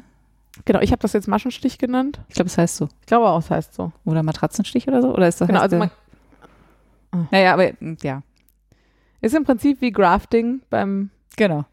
äh, beim Stricken. Ähm, man näht halt immer so, also man, man legt quasi die Kanten, also man kann, genau, man kann halt von außen nähen, Mhm. wenn man nachher nicht mehr wenden kann. Mhm. Was ich gekonnt hätte, wenn ich die eine Naht einfach später gemacht hätte. naja, also äh, man kann das von außen nähen und sieht es nachher nicht. Das ist der, das Feature quasi an diesem Stich und dann man näht halt immer so zwei Millimeter auf der einen Seite, dann zwei Millimeter auf der anderen Seite und wenn man das am Ende zusammenzieht, dann sieht man die Naht nicht. Mhm. Prinzipiell auch sehr magisch und dafür, dass ich das noch nie gemacht habe, ist es jetzt auch echt okay geworden und so. Es hat einfach unfassbar lang gedauert und gerade, es hat Wie halt viel so, Zentimeter? so 50, schätze ich. Das ist ja. Was? Ja, äh, ja. ja. also so zweimal zwölfisch, wahrscheinlich eher zweimal 15 und in der Mitte so 25. Krass. Okay. Ja. Und halt nichts davon gerade. Hm, schön. Und es ist jetzt auch nicht so perfekt geworden, wie ich es gerne hätte, aber ich glaube, es gut genug. Und zwei Ecken, aber nicht Außenecken, sondern Innenecken. Mhm. Und bei Innenecken hat man ja das Problem, dass die Nahtzugabe eigentlich, da ist eigentlich nicht genug Nahtzugabe. Ja. Genau, bei Außenecken hast du ja das Problem. Zu viel? Also zu viel, dann hilft halt einschneiden, aber Ja. bei Innenecken hast du eigentlich zu wenig Nahtzugabe. Und das zu managen, während ich mit meinen beiden Fingern, die nicht geübt sind, mit der Hand zu nähen, Hey, da versucht habe, so. Und dann war auch noch der untere von den beiden Stoffen ein Waffelpiquet-Stoff, was Mhm. total hübsch aussieht, Mhm. aber sich halt ganz, ganz kacke nähen lässt, wenn man zwei Millimeter Stiche machen muss mit der Hand Mhm. und da halt gerade nur lose Fäden sind. Oh. Ja. So. Da habe ich mich echt geärgert und äh, schon deswegen werde ich auf jeden Fall noch ein zweites machen, um zu beweisen, dass eine andere Reihenfolge besser ist. Sehr gut. Und das andere, was ich nämlich dann verkackt oder was deswegen deutlich schwieriger war, man näht da im Prinzip einen Tunnelzug einmal außenrum Mhm. ähm, und dann irgendwann füllt man das und dann zieht man ganz am Ende zieht man eine Kordel ein. Mhm. Und dann ist das halt schon gefüllt. Mhm. Und es war richtig, richtig doof, diese Kordel da einzuziehen. Das glaube ich. ja. Aber ich frage mich gerade, wenn, man's, wenn man erst die Kordel einzieht und dann füllt, ob die Kordel dann quasi festhängt. Weißt du, wie ich meine? Nee. Also wir da das ist ja, da das läuft in einem, also das läuft ja nicht da, wo die Watte ist. Ach so, in einem separaten Ja. Kanal. Ach so, Ja. okay. Ja, dann. Weiß ich auch nicht. Ja. Und äh, das wäre auch nicht im Weg gewesen oder so. Also Ja, verstehe. Ja, vielleicht und ein paar dann Iterationen auf die habe ich also gestern Abend diese Kordel da eingezogen und dachte, ah easy, Kordelines, die mache ich sogar eigentlich ganz gerne. Ne? Mhm. Ich habe so eine fette Sicherheitsnadel, mit Ja, der ich das genau. dann immer mache. So. Ja, und dann brauchte ich aber zum einen schon mal sehr viel Kraft, was mit meinem rechten Daumen gar nicht so cool ja, war. Ja. Aber mit links, also in die andere Richtung, habe ich das motorisch nicht hinbekommen. Aber wenn eine schöne Herausforderung ja, habe ich auch eine Weile versucht. Ja. aber ich war schon zu abgefuckt Ja. von, der, von der Gesamtsituation. Und dann sind das halt, wenn das, weiß nicht, anderthalb Meter sind oder so, Mhm. da wird natürlich auch der Weg, den die Kordel hinterher muss und Ja. die Reibung, die Ja, ja. Kordel ausgesetzt ist, natürlich Immer immer mehr. mehr. Das heißt, man braucht auch immer mehr Kraft, je weiter man kommt. Und dann ist mir so kurz vorm Ziel, Oh nein, so die auf dem letzten? Drittel, die Sicherheitsnadel aufgegangen. Ich dreh durch. Und dann war das, und dann habe ich also mit ganz viel Fummeln und dann ein Stück zurück und dann so. Und dann habe ich gedacht, ah, prima, ich habe es gerettet, weil die hat sich natürlich sofort irgendwo reingepiekst. Ja. Aber bei diesem Stückchen zurück, was ich dann gemacht habe, um dieses Sicherheitsnadelende wieder zu befreien, habe ich den Kopf von der Sicherheitsnadel offensichtlich in dieses Waffelpiquet reingedreht. Und dann ging es nicht mehr vor und nicht mehr zurück. In diesem komplett fertigen Teil. Boah, ich hätte gebrüllt. Ich habe dann erstmal eine Viertelstunde Twitter gescrollt und tief durchgeatmet. Was vielleicht ehrlich gesagt nicht die beste Idee ist, weil Twitter. Achso, nee, war aber okay. Also Ah, ja. ich habe so. Und dann habe ich einmal tief durchgeatmet und gedacht, okay, ich kann jetzt weder das Ding mit Sicherheitsnadel drin verschenken, Oh Mann, ey. noch kriege ich das irgendwie anders gerettet. Und dann habe ich mir eine ne Schere genommen und habe da an der Stelle diesen Tunnelzug aufgemacht. You are kidding me. Okay. Also so sechs, sieben Zentimeter. Dann habe ich mir das Desaster angeguckt und gedacht, ja, kein Wunder, dass ich das von außen nicht mehr repariert gekriegt habe. Ja. Hab das da raus operiert. Hab dann einen halben Meter Kordel rausgezogen, um den Rest entspannter machen zu können. Ja, und dann habe ich diese sechs, sieben Zentimeter mit der Hand in diesem gefüllten Teil nachgenäht. Man sieht es, wenn man es weiß und sucht, Ja. aber ich glaube sonst nicht. Ja. Und weil ich mir nicht sicher war, wie gut meine Handstiche halten, habe ich es auch hin und zurück genäht. Okay. Ähm, war dann doch noch ein bisschen mehr Arbeit, das mit, dem, mit der Kordel. Aber immerhin habe ich es gerettet gekriegt. Ja, Dafür, ja. dass ich beim Nähen so mega aufgeschmissen bin, war ich echt ein bisschen stolz auf mich. Boah, ey. Ich hätte echt geschrien. Ich werde dann auch so aggro. Ich fange dann an zu heulen, weil ich so wütend bin, ne? Ich heul ja regelmäßig, wenn ich irgendwie Hosen flicken muss oder so, weil meine Nähmaschine Schlaufen macht. Und ich denke mal, ich mache alles richtig, gebe mir mega Mühe und dann macht die Schlaufen. Dann könnte ich einfach das Ding aus dem Fenster schmeißen. Ja. Und schrei ich hier rum wie so eine Gestörte. Wirklich. Und machst du das auch, wenn du alleine bist? Ja. Weil ich habe das Gefühl, sowas ist bei, also dafür war es, glaube ich, ganz gut, dass ich einfach alleine da saß, weil manchmal, und sowas war gestern, ist mir dann irgendwie klar, dass es nicht helfen wird und dann kann ich ruhig bleiben. Aber ich Ach kann so. das auch nicht steuern, leider. Nee, ich mache das auch, wenn ich alleine bin. Ich.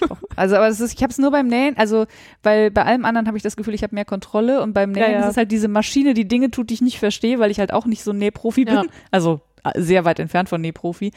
Und dann, dann, also mich, was mich so stresst, ist, dass ich nicht verstehe, warum das jetzt nicht funktioniert und warum die immer wieder diese scheiß Ja. Schlaufen macht. Und dann, äh, ja, das kann ich nicht mit umgehen. Ich glaube, ich Kindheitstrauma. immer, bevor ich mal einen Nähkurs mache, noch mal, mache ich nochmal einen Nähmaschinenkurs. Ich glaube, der ist bei einem Nähkurs inbegriffen. Bei denen, die ich bisher gemacht habe, nicht, aber das waren auch sehr spezifische. Ah, okay. Ja, gut. Also so ein Basic-Nähkurs da wahrscheinlich. Ja, das meinte ich, so ein Anfängerkurs, da Ja, kriegst du ja. wahrscheinlich auch ein bisschen was über die Maschine erklärt. Aber äh, das Gute ist, meine Osteopathin ist, äh, ich würde sagen, die ist Nähprofi, die hat sich Schuhe selbst genäht. Ich glaube, das läuft unter Nähprofi. vermutlich. Äh, und hat mir auch ihre Tasche gezeigt, die sie gerade genäht hat, die ungefähr 84 Fächer hat oder so. Geil. Und dann auch noch ein passendes Portemonnaie, was da reinpasst, was auch nochmal 84 Fächer hat. Mhm. Und es sieht alles aus wie gekauft. Das ist wirklich total Mega. beeindruckend. Und sie meinte aber auch, das war auch sowas, wo sie sagte, bei der Reihenfolge nicht hinterfragen, einfach machen. Genau, das so, würde ich bei steht. Nähanleitungen auch immer sagen. Ja, außer weil, bei der. weil dieses 3D-Denken, da legt man sich, also ich lege mich da immer mit auf die Fresse. Ja, genau. So. Und deswegen habe ich auch so lange überlegt, ob ich das hier sage. Ich bin mir wirklich sicher, dass das maximal umsteht. Die hat mir auf jeden Fall jetzt ein paar Tipps gegeben für die Nähmaschine. Guck mal, hatte ich doch Sehr noch ein gut. bisschen Nähzeug, obwohl Na, ich gar kein mal. Nähzeug hatte. Ja. Äh, dann erzähle ich noch ganz kurz, äh, dass ich auch noch ein kleines Beutelchen genäht habe. Ähm, weil noch jemand anders in meinem Freundeskreis Eltern geworden ist und äl älter, älter geworden ist. Also Eltern geworden E? sind. Hm? Ja. Ähm, und ich habe ein Stofftier verschenkt, wie ich das eigentlich sehr gerne tue. Und ich finde so Stofftiere in Papier einpacken immer total den Stofftieren gegenüber echt nicht nett. Irgendwie respektlos. Ja, ja, geil. Also habe ich mir äh, aus dem Kinderstoff, den ich ja eh da liegen Ah, ja. hatte, über den ich dann gleich noch was sage, ähm, einfach so ein Zugbeutelchen genäht. Also wirklich so in 20 Minuten auch so ein nix Dolles. Ja. Äh, und habe das da reingesteckt, das Stofftierchen. Und da haben sie sich aber auch mal wieder sehr drüber Du gefreut. brauchst 20 Minuten für so einen Zugbeutel. Du musst mir unbedingt zeigen, wie das geht, weil ich liebe ja Zugbeutel. Für mich ist das der absolute, das ist für mich der ultimative Projektbeutel. Ja, also es gibt halt, also wenn ich so Zugbeutel nähe, wie ich zum Beispiel eure, eure Projektbeutel mal genäht habe. Ach so, nee, die dauern länger. Aber du meinst so zweidimensionale, ne? Genau, also zum Ja. einen zweidimensional, aber zum anderen ohne Futter Ja, und ohne ordentlichen Exit für die Kordeln oben. ja, Also wenn das okay ist, dass die da irgendwie rauskommen, ja, also schon versäubert, aber Ja. nur ansonsten nur irgendwie ja. äh, und der kein Futter braucht, dann 20 Minuten. Also du hast mir einen gefütterten geschenkt Hm? und da ist jetzt der Notice Sweater drin und den liebe ich total. Der hat Ah ja. so, so Satinbänder zum Zuziehen, die gleiten auch total gut. Äh, also ne, da muss man nicht hier so mit Gewalt und so. Ja. Ähm, davon hätte ich gern 20 Stück. Ja, das ist super easy. Ja, dann bitte musst du mich einmal. Also auch mit mal eine ist es super easy, es dauert dann halt nur ein bisschen Weil ich habe auch tonnenweise Stoff, den ich extra dafür horte. Ja, müssen wir es wirklich mal machen. Ja, das sage ich. Wir müssen mal so einen Nähtag machen. Machen wir. Äh, und dann, dann nähe ich diesen aber ganzen deine Stoff Maschine weg. ist leichter, du musst zu mir kommen. Ich glaube nicht. Ach so. aber nicht viel leichter. Hast du die mal hochgehoben? Und ich, du ha hast ein Auto. ich habe aber eine leichtere Maschine. Okay. Die ist extra tatsächlich zum, die hat auch einen Griff oben, also die hat, meine hat auch einen Griff oben, aber noch einen ganzen Kasten drumherum. Nee, aber die ist, glaube ich, extra, äh, die habe ich von meiner Mutter geerbt, die ist, äh, also beide. Ach, egal, die kleine ist leichter, das wollte ich sagen. Alles klar. Dann Kaufzeug. Ja. Äh, ja, ich habe, äh, kann ich einfach anknüpfen, äh, Kram für das Nestchen gekauft Mhm. und fand das zumindest insofern erwähnenswert, als dass ich äh, mehrere Abende das Internet durchgescrollt habe. Nach Stoff, den ich schön finde und passendem Strukturstoff irgendwie für die andere Seite und dann passenden Schrägbändern und dann passenden Kordeln und dann passenden Kordelstoppern und passendem Garn und dann auch noch Füllmaterial und das alles möglichst nicht in acht Online-Shops und war schon total genervt. Und dann fiel mir auf, dass ich an dem Samstag in der Woche eh nach Köln fahren wollte Hm. und auch noch ein bisschen Zeit hatte. Und dann bin ich einfach in ein Stoffgeschäft gegangen. Du bist so crazy drauf, ey. Das war so krass. Es war einfach so. Ich weiß überhaupt nicht, warum ich da vorher nicht auf die Idee gekommen bin. Ja, weiß ich auch nicht. Und ich war tatsächlich jetzt bei Stoff und Stil, das ist ja so eine Kette. Und ich finde immer eigentlich so ein bisschen schade, zu so Ketten zu gehen, weil Mhm. gerade so Stoffläden gibt es halt noch im Gegensatz zu Wollläden. Ja. Und ich finde dann, also so kleine, und da muss man die eigentlich auch unterstützen. Aber gerade in Köln ist der Stoffladen, wo ich halt immer hingehe. Und der Stoff und Stil, so vom Kontrast des Service her und vom Kontrast der Auswahl her, so, ah, ich weiß auch nicht, da bei Stoff und Stil bin ich bisher immer super beraten worden Mhm. von Leuten, die irgendwie Plan haben und wissen, dass Leute nicht alles, also die stellen, sich, auf eine, die stellen sich auf eine Kundschaft ein, die noch nie genäht hat Ah ja. oder sich mein YouTube-Video angeguckt hat Mhm. oder so. Also die, ich habe das Gefühl, das ist irgendwie, die haben so einen Realitätscheck. Mhm. Während halt Leute, also insbesondere, also der Laden, und da grundsätzlich gehe ich da auch gerne hin, weil die einfach eine tolle Auswahl haben, Stoffmüller an der Oper in Köln. Mhm. Aber die gehen halt immer davon aus, dass man nähen kann. Mhm. Also ich habe das Gefühl, die sind so von ihrer Ansprache und so, gehen die immer noch von der guten Hausfrau der 70er Jahre aus oder so, Mhm. die damals auf der Schule gelernt hat, wie man nähen kann. Ja, und ja, heute genau. alles Und was man alles braucht. Ja. und was man braucht und dass man kann aber bei Stoff und Stiefel so standardmäßig darauf hingewiesen, dass die Baumwolle noch einläuft und dass du sie vor dem Waschen nähen solltest. Und das weiß ich jetzt zwar, aber ich finde trotzdem Nähen, total. Waschen nehme ich an. Ja. genau. Ja. Äh, aber ich finde das halt trotzdem total gut, dass die das machen, weil ich halt, ja, ich fühle mich da irgendwie ganz gut aufgehoben. Mir ist auch lieber, also da habe ich auch lieber ein bisschen zu viel Information als zu wenig. Ja, und dann können die auch immer noch, und dann kann man denen auch gut sagen, ja, weiß ich, danke, so, und dann ist auch okay. Ja. Genau, und äh, bei Stoff und Stil kommt halt noch dazu, insbesondere die Stoffe von denen, und die haben hauptsächlich eigene Stoffe, die sind halt immer so ganze Farbpaletten, die gut zusammenpassen. Also Was heißt denn eigene Stoffe? Also die designen die selbst und Ja, ja. Ah ja, Ach, krass. Ja, die ist halt eine große Kette. Ich habe, äh, also wie gesagt, ich kenne mich mit Stoff überhaupt nicht aus. Ich war noch nie auf dem Stoffmarkt oder so. Ich weiß nicht, wo Stoffe herkommen und ob es so drei große Firmen in Deutschland gibt, wo man Stoff kauft oder. Das also, weiß ich auch alles nicht. Meine Wahrnehmung ist, es gibt viele verschiedene Firmen und auch bei weitem nicht jeder Stoff ist gebrandet. Mhm. Aber es gibt halt schon auch so Designerstoffe Ach doch, stimmt. Äh, und ja. die sind dann tendenziell eher teurer, wenn Ja. ein Designer dran steht oder ein Hersteller oder so. Aber ich bin da auch kein Profi. mhm. Und ich weiß aber, also Stoff und Schiel ist halt eine große Kette und die, ich weiß gar nicht, ob das alles, also mir fällt gerade auf, die haben halt alles auf Rolle, also es Mhm. gibt da keine Ballen Mhm. und das ist ja wahrscheinlich was, was man gar nicht so viel von anderen, vielleicht ist auch alles von denen selber, frage ich mich gerade. Ja. Jedenfalls haben die oft so Farbpaletten. Mhm. Und der Print, den ich jetzt da gekauft habe für das Nestchen, das sind sehr süße gezeichnete Tiere. Super süß, ja. Super niedlich. Auch mit Einhörnern drin war ich mir nicht ganz sicher, ob es ein bisschen too much ist. Aber, Aber, halt so, nicht nur Einhörner und vor allen Dingen nicht so Regenbogen-Einhörner. Nee, genau. Und alle gucken so ein bisschen lustig und, und eher friedlich, aber halt auch eher lustig. Mhm. Und der hat jetzt so ein bisschen altrosa mit drin, aber insgesamt eher bunt. Mhm. Und ich habe den gleichen Stoff auch noch in quietschbunt. Mhm. Also so äh, richtig rot, gelb, blau, grün. Mhm. Ähm, weil ich die beide so niedlich fand, habe ich gedacht, na gut, dann nimmst du von beidem zwei Meter mit, weil du schon mal wieder ein Kinderprojekt haben. Darf ich mal fragen, was so ein Meter Stoff kostet? Ich habe nämlich keine Ahnung. Ich kaufe, also wenn ich Stoff gekauft habe in den letzten Jahren, dann war es bei Ikea. Ja, Was das echt erwischt mich gruselig ein bisschen auf dem falschen Fuß. Ich hätte gesagt, so Baumwollstoffe liegen zwischen 10 und 20 Euro Okay. pro Meter. Mhm. Aber die sind ja dann auch unterschiedlich. Also gerade so Patchwork-Stoffe aus den USA sind halt nur 1,10 Meter zehn breit und Mhm. hierzulande ist aber meistens 1,40 Meter vierzig Mhm. und das ist dann nicht mehr so einfach zu vergleichen Das und stimmt, ja. die Qualitäten sind total unterschiedlich. Okay. Ja, gut. Ja, Ja, vielleicht muss ich auch mal nach Köln fahren. Da können wir auch gerne mal zusammen hinfahren. Hm. Also da ist auch wirklich, ja, ich bin da eigentlich ganz gerne. Wie gesagt, ich finde es halt einerseits doof, dass eine Kette ist und andererseits, wenn eine Kette aber so viel richtig macht. Ja, das finde ich auch. Ne? So. Ja, da bin ich total dabei. Genau. Und dann habe ich da auch einfach alles gekriegt. Ja, genau, das ist halt das Schöne, ne? Also äh, das ist ja der Musst Grund, warum Einkaufszentren funktionieren. Und habe einfach in diesem einen Laden, bin mit einer vollgefüllten Tüte da raus und hatte einfach alles. Ja. Das hat mich sehr glücklich Und gemacht. gute Beratung auch noch, das ist ja eher selten bei Und ich konnte es anfassen und nebeneinander halten. Also ich bin ja bei Wolle schon, stehe ich mit Internetbestellungen auf dem Kriegsfuß. Das aber da habe meine halt, nächste Frage gewesen. da hab ich halt genug Expertise, um zumindest so von den Bildern und Materialien und Garnstärken und im Zweifel noch Projektfotos auf Ravelry und wie die so fallen, Ja. halt eine Vorstellung gewisse haben. Rückschlüsse ziehen kann. Ja. Und so viel Erfahrung habe ich bei Stoff halt einfach gar nicht. Ja. Ja. ja.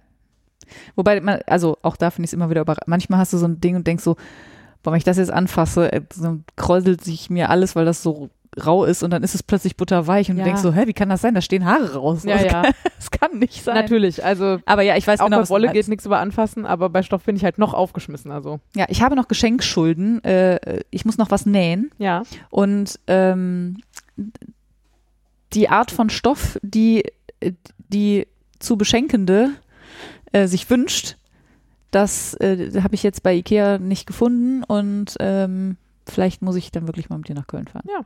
Weil ich mich nämlich, dann habe ich natürlich im Internet geguckt und habe dann aber auch gedacht, also ich hatte so eine Vorstellung davon, wie schwer der Stoff sein soll und Mhm. habe das dann mit dem Ikea-Gewicht verglichen und dann war das aber irgendwie trotzdem nicht so einfach. Ja, und, ja. Also es war irgendwie, und ich hatte dann auch das Gefühl, der, der ist jetzt angeblich genauso schwer, der sieht aber quasi durchsichtig aus. Das Mhm. kann nicht sein. Also irgendwas, ja, und dann war ich so unsicher, weil ich eben überhaupt keine, also da Ja. habe ich wirklich keine Expertise. Dann habe ich es dann gelassen. Ja, okay. Machen wir mal. Ja. Sehr gerne. Äh, willst du? Aber ich, Oder soll ich? nee, ich kann, aber auf den anderen Punkt, den du gleich hast, bin ich sehr Das gespannt. ist aber nur eine, ein kleiner Teaser, ist nichts Wildes. okay. Dann mach erst. Bin zu Ich- neugierig. Äh, hier steht nur Teddy. Ja. Ich war das allererste Mal in meinem Leben in einem Teddy. Ach was? Erste Mal. Und ich weiß gar nicht, ob das sowas ist, was Regionales. Also ob jetzt alle, die zuhören, überhaupt wissen, was das ist. Ich würde sagen, sowas wie ein 1-Euro-Laden, so vom Also, Fun Sortiment. Fact, es gibt einen Teddy auf Mallorca. Also, was nicht bedeutet, dass es nicht trotzdem was Regionales sein kann. Das ist ja, aber ähm, keine Ahnung. Ich weiß es auch nicht. Ja, und ich war da ähm, aus Gründen, die ich irgendwann hier im Wollkanal hoffentlich erzählen kann, wenn es geklappt hat. Mhm. Und habe mal so einmal, also ich habe für 10 Euro da eingekauft, ja, also volle Tüte Ich wollte quasi. gerade sagen, da war es äh, ja richtig schwer Und es bepacken nach wird Hause. sehr experimentell und es kann auch sein, dass ich erst im neuen Jahr drüber reden kann. Oh nein, oh, boah, das ist aber echt ein harter Cliffhanger. Aber mir kannst du das schon gleich noch erzählen, Ja, oder? mach ich. Okay. Gut, beruhigend. Ist nicht für dich. Dann ist gut.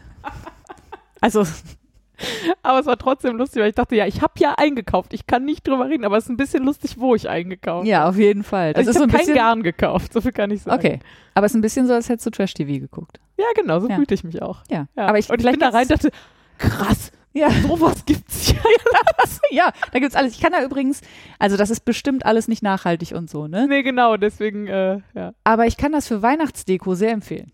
Die ist nämlich, kostet so ungefähr ein Zehntel von dem, was sie woanders kostet, besonders während der Saison. Ja, Ähm, und äh, ich habe da schon wirklich schöne Sachen, auch so aus Filz oder Pseudo-Filz wahrscheinlich eher äh, gekauft und so. ziemlich sicher Pseudo. Aber ich meine, also das klingt jetzt auch so, als wäre ich jede Woche bei Teddy. Das stimmt jetzt so auch nicht. Aber, Aber ich, ich war, war ich fest Zeit davon hab- ausgegangen, dass du schon mal da drin auf warst. jeden Fall. Und wenn ich Zeit habe, gehe ich auch gerne rein und hänge da auch gerne lange rum. Es gab in Brühl damals, so als ich Teenager war, einen Laden. Die hießen Botex, glaube ich. Weiß nicht, ob das eine. Okay, sagt mir nichts. Ja, aber das war sowas wie ein 1-Euro-Laden. Ja. Und da war ich ein paar Mal so. Aber seitdem war ich halt in solchen Läden auch nicht mehr drin, weil ich immer das Gefühl hatte, Ja. ah, ich finde es auch, ich finde es auch visuell eine Zumutung eigentlich da drin. Ja. Weil es halt auch voll ist und so. Ja. Aber es war jetzt für so, für mal so ein Kreativ-Input, war es sehr gut. Ja.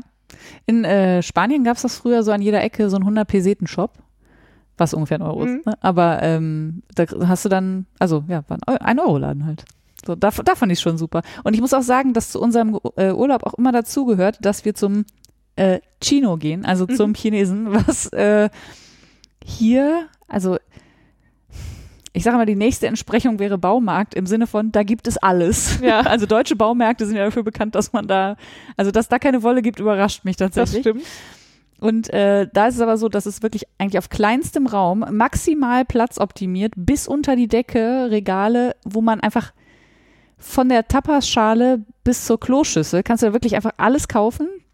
Und da hänge ich halt super gerne rum. Und das ist die, die Entsprechung des 1-Euro-Lads. Kostet leider nicht alles 1 Euro, das wäre schön. Aber wir haben da zum Beispiel unsere Gläser her. Und die, die kann man in teuer bestellen. Ja. Oder man kauft sie für 70 Cent beim Chino. Und dann muss man sie halt noch irgendwie im Flieger nach Deutschland bekommen, ohne dass sie kaputt gehen. Aber Ja. Ja. Ah, lustig, ich musste gerade dran denken, dass ich mal eine ganze Weile sehr regelmäßig in Brühl beim Baumarkt war mit dem Fahrrad. Auch so Teenager-Zeiten. ja. Weil das damals die beste Bezugsquelle für diese kleinen Perlen war, die so ein, zwei Millimeter Durchmesser haben. Ach so, ja, genau. Das, die gab es Ja. mal eine ganze Weile Da in gibt es Brühl auch im eine Baumarkt. ganze Bastelwand drauf. also beim, und das, ähm, falls das jetzt irgendwie jemand, also ich möchte nicht, dass es jemand falsch versteht, die heißen tatsächlich in Spanien Chino. Also Ja. diese Läden heißen so und sie werden auch, also ich habe noch keinen Laden äh, gesehen, der nicht von einem äh, Chinesen geführt wird. Also es ist, äh, so sollte jetzt nicht irgendwie rassistisch sein, es ist tatsächlich irgendwie so ein Konzept, keine Ahnung. So, so tief So steckt dann auch wieder nicht drin, genau. Okay. Ja, gut. Ja. Laura war bei Teddy. Genau. Äh, ich war nicht bei Teddy, ich war bei Marisa. Äh, also, ich war ja äh, im Urlaub und hatte ja gerade schon erzählt, dass ich dann meine ähm, Metallnadeln dabei hatte und habe gedacht, naja, dann gehe ich zu Marisa. Marisa hat einen, ich sag mal, Kurzwarenladen Ja. mit aber schon viel Wolle. Ist ein relativ kleiner Laden, aber eine, ganz, eine ganze Wand ist Wolle. Mhm. Ähm, Und auch nicht nur Poli. Nee, äh, überraschend viel. Weil äh, du sagst ja immer, in Spanien gäbe es so viel Poli. Genau, und das, es gibt, also äh, du kaufst deine Wolle als Spanierin offensichtlich eher bei Teddy oder beim Chino, weil da Okay. gibt's auch Wolle. Also nee, da gibt's keine Garn. Wolle, da gibt's Garn. Ähm, bei Marisa ist halt echter Wollladen und da gehst du halt hin, wenn du, wenn du Wolle willst. Mhm. Also, und nicht nur Poli. Ähm, die hat auch Poli, aber so. Und dann bin ich da rein und habe gesagt, ich hätte gerne eine 2,5 Millimeter Rundstricknadel, am liebsten in Holz. Und Fun, Fun Fact, sie hatte gar nichts in 2,5 Rundstricknadel. Krass. Also nichts. Und, ach, das stimmt nicht. Sie hatte die ganz kurzen. Wie, wie lang sind die? 40 Zentimeter Mhm. oder so? Dann habe ich gesagt, ja, nee, ich bräuchte die schon mit einem langen Seil. Ja, keine Chance. Und äh, Spannend. ich weiß dann auch ehrlich gesagt nicht, wo ich die sonst. Also ich hätte natürlich nach Palma zu Tatjana fahren Ja. können, aber ähm, für eine Rundstricknadel war mir das jetzt. Also wir waren halt nicht in Palma dieses Jahr. Äh, ja, das war mir dann irgendwie doch ein bisschen zu weit. Musste ich verzichten. Aber also Aber wo du schon mal da warst. ja, also es war wirklich so eine klassische, absurde Situation. Mein Freund lädt mich da ab, sagt, ich park die Straße runter. Ich sage, ich gehe nur kurz rein und kauf die Nadel. Das war auch wirklich mein festes Bestreben. Geh rein, guck die Nadel an, es gibt die Nadel nicht. Und dann steht da so ein großer Korb. Den Rest kannst du dir denken. Ne? So ein großer Korb mit so schönen, wie heißen die denn, wenn die nicht so lange Knäule sind, sondern so runde, flache. Weißt du, wie ich meine? Ja, ich weiß noch, wie du meinst. Ja. Also ein ganzer Korb voll mit Wollweiß, hellgrau, dunkelgrau und fast schwarz, also so Anthrazit-schwarz. Mhm. Ähm, Im Angebot 2,50 das Knäuel, 50 Gramm. 50 Gramm, reine Wolle, äh, Biolana von Mondial, Mhm. also die, sie führt ganz viel Mondial. Und es gab aber so Pullovermengen von diesen Farben. Mhm. Also nicht von allen leider, weil eigentlich hätte ich sonst lieber dieses äh, sehr du gerne lieber vier Pullover mit Nein, gekauft. nee, aber du, nein, aber ich habe drüber nachgedacht. Später habe ich gedacht, fahre ich noch mal hin und kauf, kauf die Anthrazitfarben auch noch. Habe ich aber nicht gemacht. Wäre auch kein Platz im Koffer gewesen, muss man ehrlich sagen. Also die ist ja voluminöse Wolle. Das wäre wär echt eng geworden. Naja, auf jeden Fall wollte ich dann, äh, statt der Nadeln wollte ich dann Wolle kaufen und habe mir dann äh, elf von den weißen Knäueln genommen. Und stand dann an der Kasse, wollte mit Karte bezahlen, das ging nicht. Und dann musste ich natürlich den Walk of Shame machen und zum Auto, zu meinem Freund. ich kann nur Bar bezahlen, hast du noch Bargeld? Und er so, Ich ähm, wollte nur eine Nadel kaufen. ja, 30 Euro. Und ich so, ja, das reicht. und dann habe ich ihm 2,50 Euro zurückgebracht und er so, was zur Hölle? Wolltest du nicht Nadeln kaufen? Und ich so, "Mm, ja, aber sie hatten die nicht und deswegen musste ich leider die Wolle kaufen. Ich habe jetzt mal Du geguckt. willst mir doch nicht erzählen, wenn es die Nadel gegeben hätte. Dass ich die Wolle nicht gekauft hätte, nee, natürlich nicht. Wobei, das hätte dann wahrscheinlich vom Geld her nicht gereicht. Dann hätte ich irgendwas anders machen müssen. Dann hätten wir nochmal Geld holen müssen. Ja, hättet noch wahrscheinlich hättet ihr nochmal Geld geholt. Ah, keine Ahnung. Ja, wahrscheinlich. Naja, auf jeden Fall äh, habe ich mir dann elf Knoll von dieser äh, Biolana gekauft. Ich habe mal geguckt, was die kostet. Die kostet normalerweise 4,20 Euro, was ich auch ehrlich gesagt relativ Mhm. günstig finde für eine Bio, Bio-Wolle. Ich glaube, sogar italienische Merino, Mhm. wenn ich mich nicht irre. Ähm, und die ist wirklich super weich, Mhm. Relativ dick, hat eine Lauflänge von zeigen. 200 Metern auf 100 Mhm. Gramm. Also es ist gar nicht so dick, aber sie ist fluffig. So eine Decay. Ja, so eine Decay. Ich habe sie mit einer Fünfernadel gestrickt und ich glaube, man könnte sie auch gut mit einer 5,5er noch äh, Hm, stricken. mhm. Also wie gesagt, da ist viel Luft drin. So. Ja. Ähm, ja, die fand ich auf jeden Fall super und habe mich sehr über mein Schnäppchen gefreut. Und wie gesagt, habe den Rest des Urlaubs dann drüber nachgedacht, ob ich jetzt die, ich weiß nicht, nicht wie viele von der Anthrazitfarbenen noch da waren und dann sind so ein paar Tage vergangen und dann hatte ich auch ein bisschen Sorge, dass dann vielleicht nur noch fünf da sind. Ja. Das ist irgendwie doof und dann hätte ich die bestimmt trotzdem gekauft und hätte kein Projekt gehabt und so. Ja. Ähm, und jetzt muss ich mich nur noch entscheiden, was ich daraus stricke. Es gibt schon ein paar Projekte in der engeren Auswahl. Ich werde berichten, wenn ich mich entschieden habe. Sehr gut. Und erstmal muss natürlich der ganze andere Kram hier fertig gestrickt werden, Ja. sonst wird es ein bisschen viel. Insbesondere der neues Wetter. Genau. Sehr gut. Okay. Dann? Ich hätte ja gedacht, das wird gar nicht so eine lange Folge heute, aber irgendwie haben wir immer noch gut zu erzählen. Ja, pff. Aber das nächste geht schnell. Schauen wir mal. Gelerntes Zeug, Laura. Erzähl doch mal. Hast du was gelernt? Ich habe ja gedacht, ich habe nichts gelernt. Da musste Frieda aber nochmal den Finger in die Wunde legen. du hast ja schon was gelernt. Ich hatte das einfach wieder verdrängt. Hm. es war aber auch zu schön. Äh, An diesem Abend, als Frieda mir erklären musste, wie ich dieses Chart lese von dem Tuch, was ich am Ende wieder geribbelt habe, habe ich gedacht, ah, guck mal, Frieda, wenn du mir jetzt schon so gut geholfen hast, kann ich ja gerade noch eine Frage loswerden. Das war der Abend der Erkenntnis. Ah, das war so geil. Ich kriege meine Frage nicht mehr ganz zusammen. Aber Du hast mir die, die, die Anleitung geschickt und hast gesagt, hier, so wie das da steht, ist das doch falsch rum. Da ging es um M1L und M1R, also Make Genau. One Left und Make One Right, also links oder rechts geneigte Zunahmen, die aus dem Faden zwischen zwei Maschen hochgenommen werden. Genau. Und ich, genau, ich hatte das gelesen, also ich habe eine M1R, M1L-Schwäche So eine Rechts-Links-Schwäche sozusagen nur anders. Okay. und muss schon immer nachgucken. Aber jetzt nicht mehr. Hoffentlich nicht mehr. Ja. Ich gucke aber immer auf derselben Seite nach, weil die meisten Anleitungen, die es gibt, sind YouTube-Videos. Wenn ich aber irgendwo sitze und das nur schnell wissen will, Mhm. dann will ich kein YouTube-Video haben, sondern Mhm. dann will ich ein Foto haben. Ja. Und es gibt irgendeine Seite, wo ich immer lande und es ist immer die gleiche Mhm. und da gucke ich dann immer und da gibt es ein Foto und dann mache ich das. Mhm. Und dann habe ich in dieser Anleitung war jetzt ausnahmsweise mal nicht Make One Left, sondern Make One Left und das geht so. Und dann stand da eine Erklärung dahinter. Mhm. Und äh, die Erklärung kam mir komisch vor. Die habe ich gemacht und dann Dachtest du. war das irgendwie Quatsch. Ja. Und dann habe ich nochmal auf meiner Seite geguckt, wo ich immer gucke. Und da stand es auch anders. Und da habe ich gedacht, hm, mache ich das jetzt so, wie ich es immer mache, oder frage ich mal Frieda? dann habe ich Frieda gefragt. Und Frieda machte mich darauf aufmerksam, dass es nicht egal ist, mit welcher Nadel man den Faden zwischen diesen beiden Maschen hochhebt.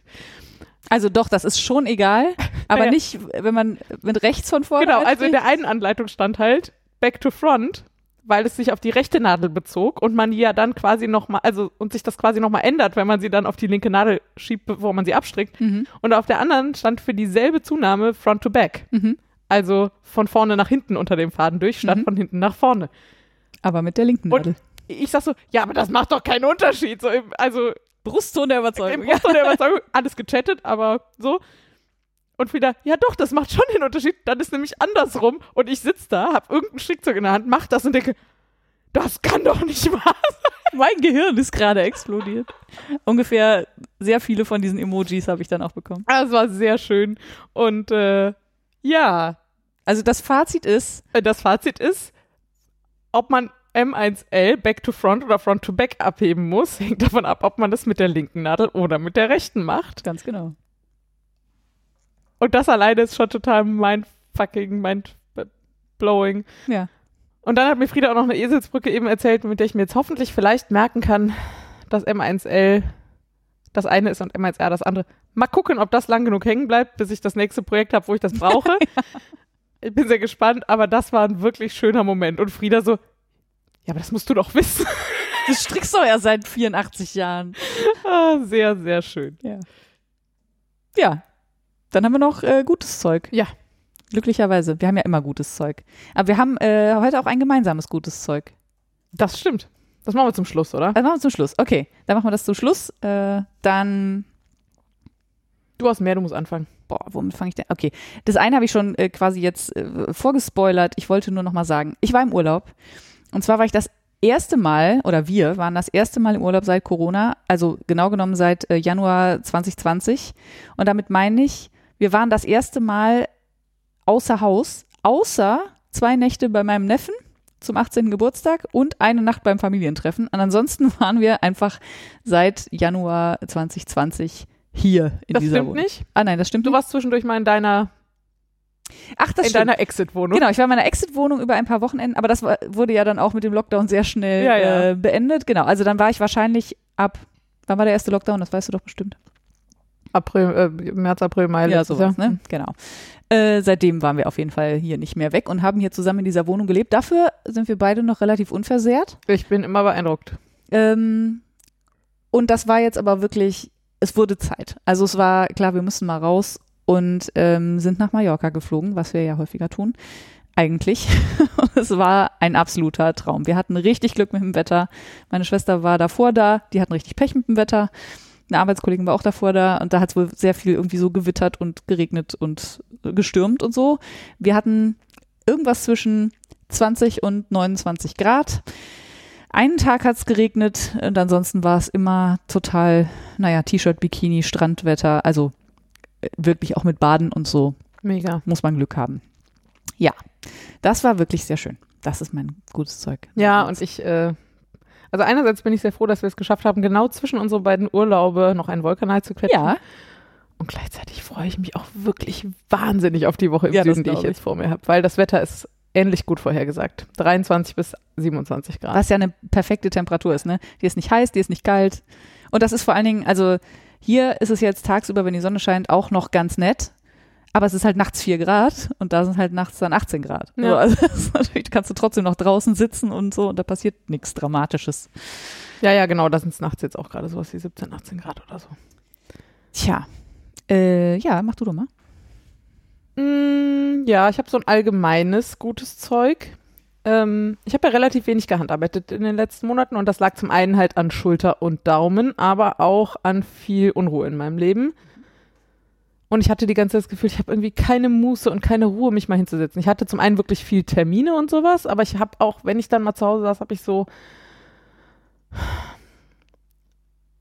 mit dem Handy gespielt oder so. Hm. Also irgendwas, was so Wo man denkt, das entspannt einen. Nee, wo- nee, eher so, wo für mehr hat's nicht gereicht. Also wo, wo man das Gehirn nicht braucht. Ja, also für mehr hat, für mehr Aufraffen hat einfach irgendwie die Kapazität nicht gereicht. Und so das Handy rausnehmen und so ein Dattelspiel spielen, das Mhm. geht halt dann mal gerade noch eben so. Und dann aber auch nur eine Stunde und dann, ja, so. Ähm, und jetzt hatte ich halt irgendwie langsam wieder ein bisschen mehr Ruhe und ein bisschen mehr Routine und irgendwie so. Und dann habe ich wieder angefangen mit Handarbeiten und merke aber, dass mir das Handarbeiten jetzt umgekehrt auch wieder ein bisschen mehr Ruhe gibt. Tja, Und das ist irgendwie ganz schön. das Gegenteil von einem Teufelskreis. Ja, genau. Ich habe genau, ich hab das Gefühl, das ist ein, äh, ein Engelskreis. So heißt das, ne? Keine Ich Ahnung. glaube, das ist der offizielle, Oh, wow. offizielle Gegenteil. Ich finde auch, das klingt immer so wahnsinnig esoterisch, aber es ist, äh, ich weiß nicht, was sonst, das Gotteskreis könnte man noch sagen. Oh, wow. Ja, genau, es wird ja alles Eine positive Spirale vielleicht ja, einfach. Yay. Äh, genau. Und das jetzt gerade ist das gut und jetzt gerade habe ich voll Bock zu stricken und habe aber auch Bock nur an einem Projekt zu stricken, damit ich da auch vorankomme und so. Also hoffen wir, dass es so bleibt. Das würde mich sehr freuen. Cool. Das ist gut. Mehr Ruhe Ja. ist mehr gut. Genau. Auf jeden Fall. Jetzt du wieder. Das ist ein lustiger Poker hier. Ja, vor allen Dingen habe ich äh, auch so Sachen, da, also ich finde nicht mal eine Überleitung. Ah. Ja, das ist immer so bei deinem guten Zeug und meinem guten Zeug. Ja, manchmal habe ich zumindest so eine, so in meinem Kopf eine Überleitung. aber Das ist halt die, die wilde, was mir gefallen hat, Kategorie. Ach komm, äh, mehr Ruhe. Nee, da krieg ich, ich krieg keine Überleitung hin. Ich äh, hätte eine Podcast-Empfehlung, allerdings nur für Freunde des Trash-TV. Oh, wow. Ähm, was, ähm, also genau genommen habe ich gar nicht damit angefangen, sondern mein Freund. Ähm, ich habe ihm davon erzählt, dass es diesen Podcast jetzt gibt. besser. Und dann hat, kam ich irgendwann hoch und denk, die Stimme kennst du doch. Und dann war es tatsächlich, äh, Trommelwirbel, Kaulitz Hills. Ähm, das ist der neue Podcast von Bill und Tom Kaulitz, ihres Zeichens äh, Sänger und Gitarrist der Band Tokyo Hotel. Ähm, und die sind äh, Zwillinge und die sind äh, sehr unterschiedlich, würde ich sagen. Also der eine ist sehr betont maskulin, würde ich sagen. Der andere ist ein Paradiesvogel. Und die beiden unterhalten sich sehr ungeniert über alles. Und ich habe, äh, sie, sie lesen lustigerweise auch immer Rezensionen über ihren Podcast vor. Ja. Und eine Rezension beinhaltete das, beinhaltete das Wort pubertär und das würde ich sofort unterschreiben. Mhm. Also wenn man auf so pubertären Humor steht, dann ist man da genau richtig. Wenn man das irgendwie albern und peinlich findet, dann bitte nicht reinhören. Mhm. Ähm, für uns ist das, also wir haben das auf Mallorca dann beim Autofahren und so haben wir das immer gehört und also ich bin großer Fan von beiden. Äh, wobei noch mehr von Bill. Also ich bin sehr verliebt in Bill Kaulitz, muss ich sagen. Schon länger. Der ist natürlich ein bisschen drüber. Ja. Ich mag das aber. Irgendwie mag ich das. Ähm, Ich überlege gerade, irgendwo habe ich den neulich im Fernsehen gesehen und ich gucke eigentlich kein Fernsehen, also muss mir das schon irgendwer empfohlen haben. Irgendeine Fernsehsendung. Äh, sein, seine oder als Gast? Nee, nee, als Gast. Ach so. Ja, das hat er, glaube ich, im Podcast auch erzählt. War der bei Lanz? Nee, also kann sein, aber Ja. das meine ich nicht. Äh, ich glaube, er war bei Caroline Kebekus, kann das sein? Möglich. Ja, so. Ja. Ja, okay. ich glaube, er war bei Caroline Kebekus. Das war jedenfalls sehr lustig. Da fand ich auch, also ich kenne ihn ja noch so aus Bravo-Zeiten, also Mhm. so Ja, ja, genau. nicht mehr meine aktiven Bravo-Zeiten, aber so, wo man das noch so mitgekriegt hat in dem Alter. Ja. Und äh, fand er auch, äh, der ist auch nicht so schlecht gealtert. Und man muss auch sagen, also sie erzählen halt auch so viel aus dem Nähkästchen, auch von früher, wie das so war mit Tokyo Mhm. Hotel und so. Und ähm, ich finde, sie können gut über sich selbst lachen, beide, Mhm, was ich immer sehr, ich auch, sehr ja. wichtig finde. Also die nehmen sich nicht so ernst ähm, und können sich natürlich als Zwillingsbrüder auch alles sagen. Mhm. Also die necken sich natürlich dann auch und aber keiner nimmt dem anderen das übel und so. Ich finde es sehr unterhaltsam. Alles klar. Und die reden über Trash-TV und deswegen Nein, nein. also für Leute, die aber ähnliche ist- genau. Schämprobleme haben. Äh, Genau, also wenn Okay. man, ne, die, aber lustigerweise hat Bill, kann ich vielleicht kurz spoilern, in einer Folge erzählt, wie großer Fan er von Trash TV ist. Und danach wollte ich ihn natürlich Ja, heiraten. Ähm, und hat lustigerweise dann exakt die Formate aufgezählt, die ich auch gucke und liebe und dann auch noch begründet, warum er die so super findet. Und es ist exakt die gleiche Begründung. Und es war so, Bill, wir sind Seelenpapa. Ich war wirklich, ich war sehr glücklich. Trash-TV sehen. Ja, ja. Also wir haben uns beide sehr gefreut. Also Sven äh, auch. Ähm, und es hat, sie bekommen offensichtlich auch Post von Leuten, die früher Tokyo Hotel richtig, richtig, richtig kacke fanden. Ja, Und die beiden jetzt aber richtig gut finden. naja. Also er, er erzählt wirklich wahnsinnig wilde Geschichten. Das muss man jetzt, also muss man einfach mal sagen. Der ist, der wird einfach zu Partys eingeladen, da kommen wir Normalsterbliche niemals hin. Ja. so, jetzt aber äh, genug von den Kaulitz-Brüdern. Äh, ja, dann mache ich mit einem Podcast weiter. Mhm. Äh, ich würde gerne... Kontrastprogramm, würde ich sagen. Aber Kon- gutes Ko- Kontrastprogramm. Gutes Kontrastprogramm auf jeden Fall, natürlich. Äh, würde gerne Salon Holofernes empfehlen. Mhm. Das ist der Podcast von Judith Holofernes, ehemalige Sängerin der Wir sind Helden. Mhm. Ähm, eh eine tolle Frau. Ja. Und die macht, die hat irgendwann gesagt, sie hat keinen Bock mehr auf den ganzen Hype, glaube ich, vor allem. Es ging vor allem so um Karriere und Mhm. so. Und die macht jetzt halt noch so, die schreibt jetzt und macht so einen Podcast und hat so Patreons und schreibt vor allem auch für diese Patreons exklusiven Krams und so und ähm, hat überhaupt keinen Bock mehr auf Wachstum und Karriere, sondern irgendwie will halt gerne was machen, was irgendwie für sie was bedeutet, so. Ähm, und unter anderem macht sie diesen Podcast und den finde ich generell ganz cool. Ich habe aber noch gar nicht so viele Folgen gehört.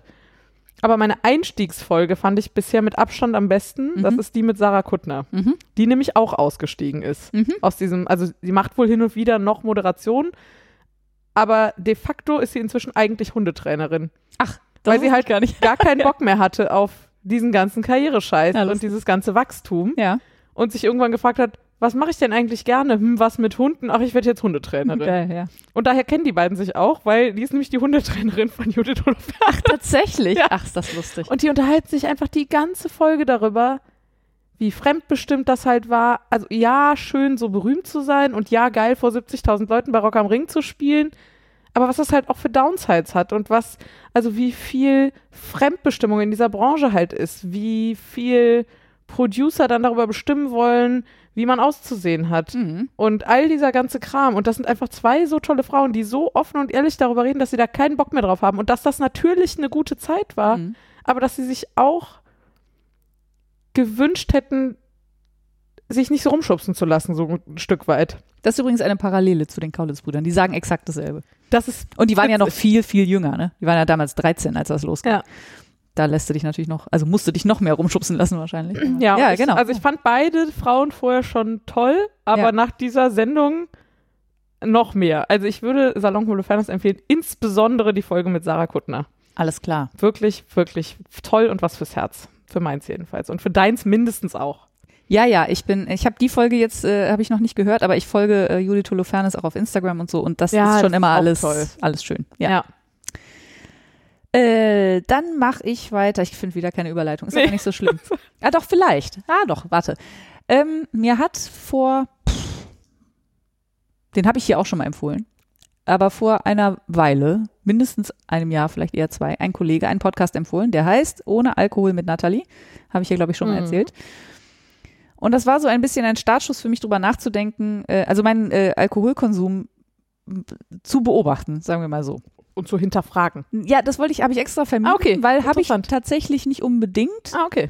Ich habe so geguckt, trinke ich für meinen Geschmack zu viel Mhm. oder zu wenig oder in welchen Situationen trinke ich denn Ja, was? das meine ich mit und so. hinterfragen. Also Ach so, okay. Aber nicht, ich meine, nicht in Frage gestellt. Nee, nee, ja. Genau, ja, hinterfragt, aber nicht in Frage gestellt. Und ähm, ich würde sagen, das ist auch immer noch so. Ich habe jetzt allerdings, als ich im Urlaub war, also da habe ich tatsächlich jeden Tag Alkohol getrunken und ich meine, da gibt's 0,2 Liter Flaschen Bier, ne? Aber so, also mindestens eine davon habe ich am Tag getrunken. Mhm. Und das, keine Ahnung, ähm, mich, mich hat das nicht so richtig gestört, aber gewundert. Es war so, Ah, hä? Ich bin im Urlaub, entspannter als hier werde ich nicht. Warum trinke ich hier eigentlich die ganze Zeit Bier? Ah ja. Und Sven sagte dann auch, ich glaube, das ist so einprogrammiert. Wenn man so im Urlaub ist, dann gehört das halt so dazu. Das, ist bei mir übrigens auch so. Und ich trinke, glaube ich, insgesamt eigentlich weniger Alkohol als du. Ja, glaube ich. Vielleicht ein bisschen.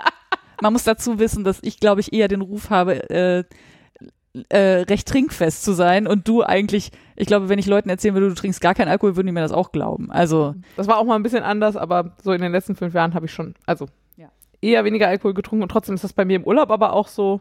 Ja, das ist, Und letztes Jahr war ich ja alleine im Urlaub und dann habe ich sogar alleine im Urlaub Rotwein getrunken. ja, guck, ja, das ist so ein, irgendwie ist es auch bei mir verbunden und wenn mich dann jemand fragt, auf Mallorca, was ich trinken will, dann sage ich schon fast automatisch Una Cagna. Also, ich hätte gern ein kleines, frisch gezapftes Bier. Mhm. Und ähm, ich kann aber nicht so genau erklären, wieso. Und dann habe ich aber gedacht, hm, mich würde mal interessieren, wie das wäre, wenn ich das nicht tue. Also Mhm. dann würde es mir wahrscheinlich noch mehr auffallen, wo, wo ich Alkohol trinke, ohne es zu merken, klingt jetzt ein bisschen komisch, Ja, ja, aber ohne so groß drüber nachzudenken. Ähm, und habe jetzt beschlossen, äh, für den Rest des Jahres keinen Alkohol mehr zu trinken. Mhm. Was äh, bedeutet, dass ich an meinem Geburtstag keinen Alkohol trinke, Stimmt. dass ich an Weihnachten keinen Alkohol trinke und dass ich bei unserer Weihnachtsfeier Ja, an die hatte ich schon gedacht. ja. äh, auch keinen Alkohol trinke, was eigentlich eine, wie wir immer sagen, eine Veranstaltung mit großem Alkoholfokus ist. also, oder nicht mehr so schlimm wie früher. Wir wissen es alle nicht, weil die Firma um 100 Prozent gewachsen ist, Das stimmt. seit wir die letzte Weihnachtsfeier hatten. Es wird Das alles anders dieses Jahr. Die Hälfte der Firma hat noch nie eine Weihnachtsfeier bei uns erlebt. Ja. Also wir haben alle Möglichkeiten. Es könnte sein, dass keiner mehr Alkohol trinkt. Naja, Unwahrscheinlich. Nee, aber es war früher, war das es gab Zeiten mit krassem Alkohol. Also Ja. es gab auf jeden Fall. Ich erinnere mich dran, als die erste Person bei uns angefangen hat, die so, oder die erste Frau bei uns angefangen hat, die gesagt hat, nein, ich trinke keinen Alkohol grundsätzlich nicht. Und damals war das ein Riesending irgendwie dann. Also, Ja, das war vor allen Dingen so, warum denn nicht? ja, genau. über, den Punkt, Schwanger. über den Punkt bin ich ja glücklicherweise hinaus, dass ich, also mittlerweile Also ist auch ich nicht mehr so schlimm, ne? Aber Nee, nee, klar. der harte Kern ist immer noch sehr alkoholfokussiert, würde ich sagen. Das würde ich auch sagen. Ähm, ja, und ich gehöre eigentlich zu diesem harten Kern, der sehr alkoholfokussiert ist, würde ich sagen. Und wie gesagt, habe jetzt aber beschlossen, bis zum Ende des Jahres kein Alkohol mehr zu trinken. Und zwar, also nicht so als Beweis, ich kann auch ohne, sondern um zu gucken, wie es ist. Mhm. Und wenn es mir gefällt, dann lasse ich das so. Und wenn ich es doof finde, dann trinke ich halt wieder Alkohol. Mal Mhm. gucken. Äh, ja, und im Zuge äh, dieser Entscheidung habe ich mich mal, also mein Hauptproblem dabei ist, ich trinke wahnsinnig gerne Bier. Mhm. Und alkoholfreies Bier funktioniert für mich nicht so, wie Bier für mich funktioniert, weil wenn ich ein normales Bier trinke, dann möchte ich noch eins. Vom Geschmack her. Mhm. Und wenn ich ein alkoholfreies Bier trinke, möchte ich nicht noch eins. Also das reicht so für, also ich kann so zwei Flaschen davon trinken und dann also habe ich die Kaffee auf. ich, kann das vor allem nicht einen ganzen Abend trinken. Das Problem Genau. habe ich auf jeden Fall auch. und ja. Bier kann ich hervorragend den ganzen Abend Mhm. trinken. Also wirklich den ganzen Abend. Das Ja. mache ich auch normalerweise. Ähm, Und du hast so ähnlich wie ich, trinkst nicht so gern süße Getränke, ne? überhaupt nicht. Ich trinke sehr gerne herbe Getränke. Also für mich war ja alkoholfreies Bier der Exit aus dem, der einfache Exit aus so viel Alkohol trinken, weil ich einfach, also ich trinke halt wirklich gerne Kaffee und Bier, ja. so, weil die nicht süß sind. ja, Kaffee mag ich ja komischerweise nicht. Müsste ich eigentlich dann auch mögen, ne? Ja, aber jedenfalls trinke ich zum Beispiel meinen Kaffee auch ohne Milch und ohne Zucker. So. Ja, also, ja, ja okay. Ja. Ähm, ja. Und das war so ein bisschen mein, hm, womit ersetze ich denn dieses Getränk, was ich vom Geschmack Mhm. her wirklich sehr liebe, also was sehr herbes. Und jetzt könnte man sagen, sowas wie Gin Tonic oder so, aber es- okay, es gibt alkoholfreie Gins, die sind aber nicht so herb wie ein echter Gin oder Aufruf an dieser Stelle. Wenn ihr einen Gin kennt, einen alkoholfreien Gin kennt, der genauso herb ist wie ein echter Gin, äh, immer her damit, Mhm. nehme ich gerne. Ich habe den Wonderleaf hier stehen, den finde ich lecker, aber der ist nicht herb. Mhm. Ähm, und bin dann, ich weiß gar nicht wie, wie bin ich denn darüber gestolpert? Also irgendwie bin ich auf jeden Fall über die alkoholfreien Martinis gestolpert. von der Firma Martini. Von der Firma Martini. Also nicht der Cocktail, sondern ähm, die, ja, im Martini gibt's glaube ich, weiß ich gar nicht, in drei Sorten in alkoholisch, glaube ich. Ja, ja. Äh, man kennt die, glaube ich, in erster Linie also als rote Variante, aber es gibt auch noch andere. Und ähm, die gibt's auch in alkoholfrei in zwei Sorten. Äh, einmal Floreale und einmal Vibrante. Einmal rot, einmal gelb. Und ich habe beide probiert.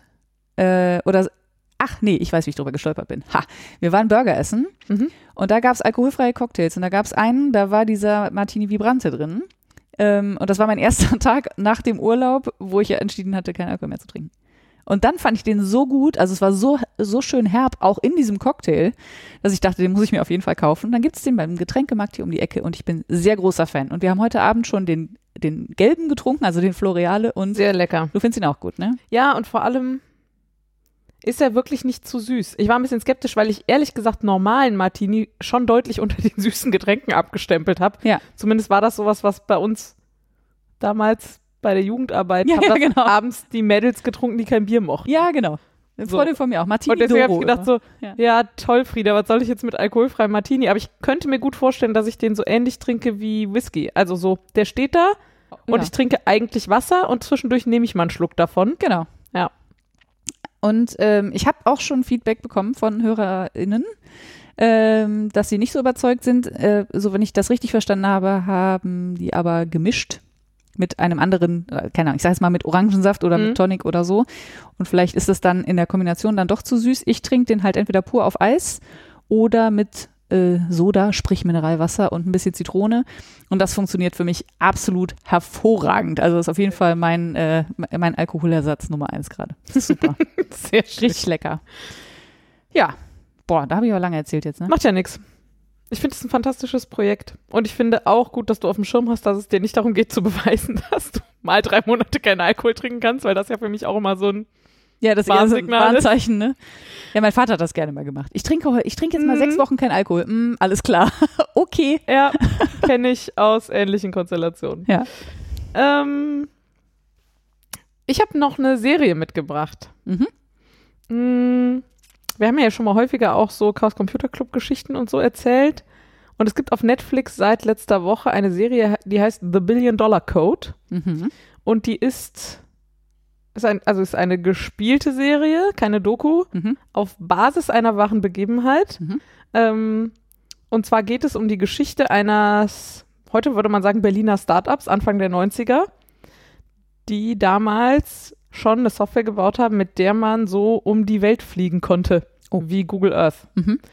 Und ich wusste von dieser Software und von dieser Firma, weil äh, Tim Pritlove, der, der wurde mal eine ganze Weile als deutscher Podcast-Papst gehandelt. Ich weiß gar nicht, ob man das heute noch so sagen kann, aber zumindest äh, Urvater der deutschen Podcast-Szene. Ähm, der kennt die, kennt die irgendwie und der hat da immer schon mal von erzählt. Mhm. So. Ähm, ansonsten habe ich mich da aber nie mit beschäftigt. Und insbesondere wusste ich auch nicht, dass die mal versucht haben, Google dafür zu verklagen, dass sie bei Google Earth denselben Algorithmus benutzt haben. Ah ja, okay. Genau, und Wie heißt, wie hieß denn die Software? die Software hieß TerraVision Mhm. und die Firma hieß Artcom oder Art plus Com wird sie geschrieben. Okay. Genau. Ähm, und um diese Klage dreht sich diese Serie. Mhm. Sind vier Folgen ungefähr eine Stunde. Mhm. Und ich bin auch noch nicht ganz durch. Also jede Folge eine Stunde. Ja. ja okay. Genau, viermal ungefähr eine Stunde. Ähm, ich fand's total schön, weil es so diesen, also dieses Berlin in den 90ern Ding irgendwie und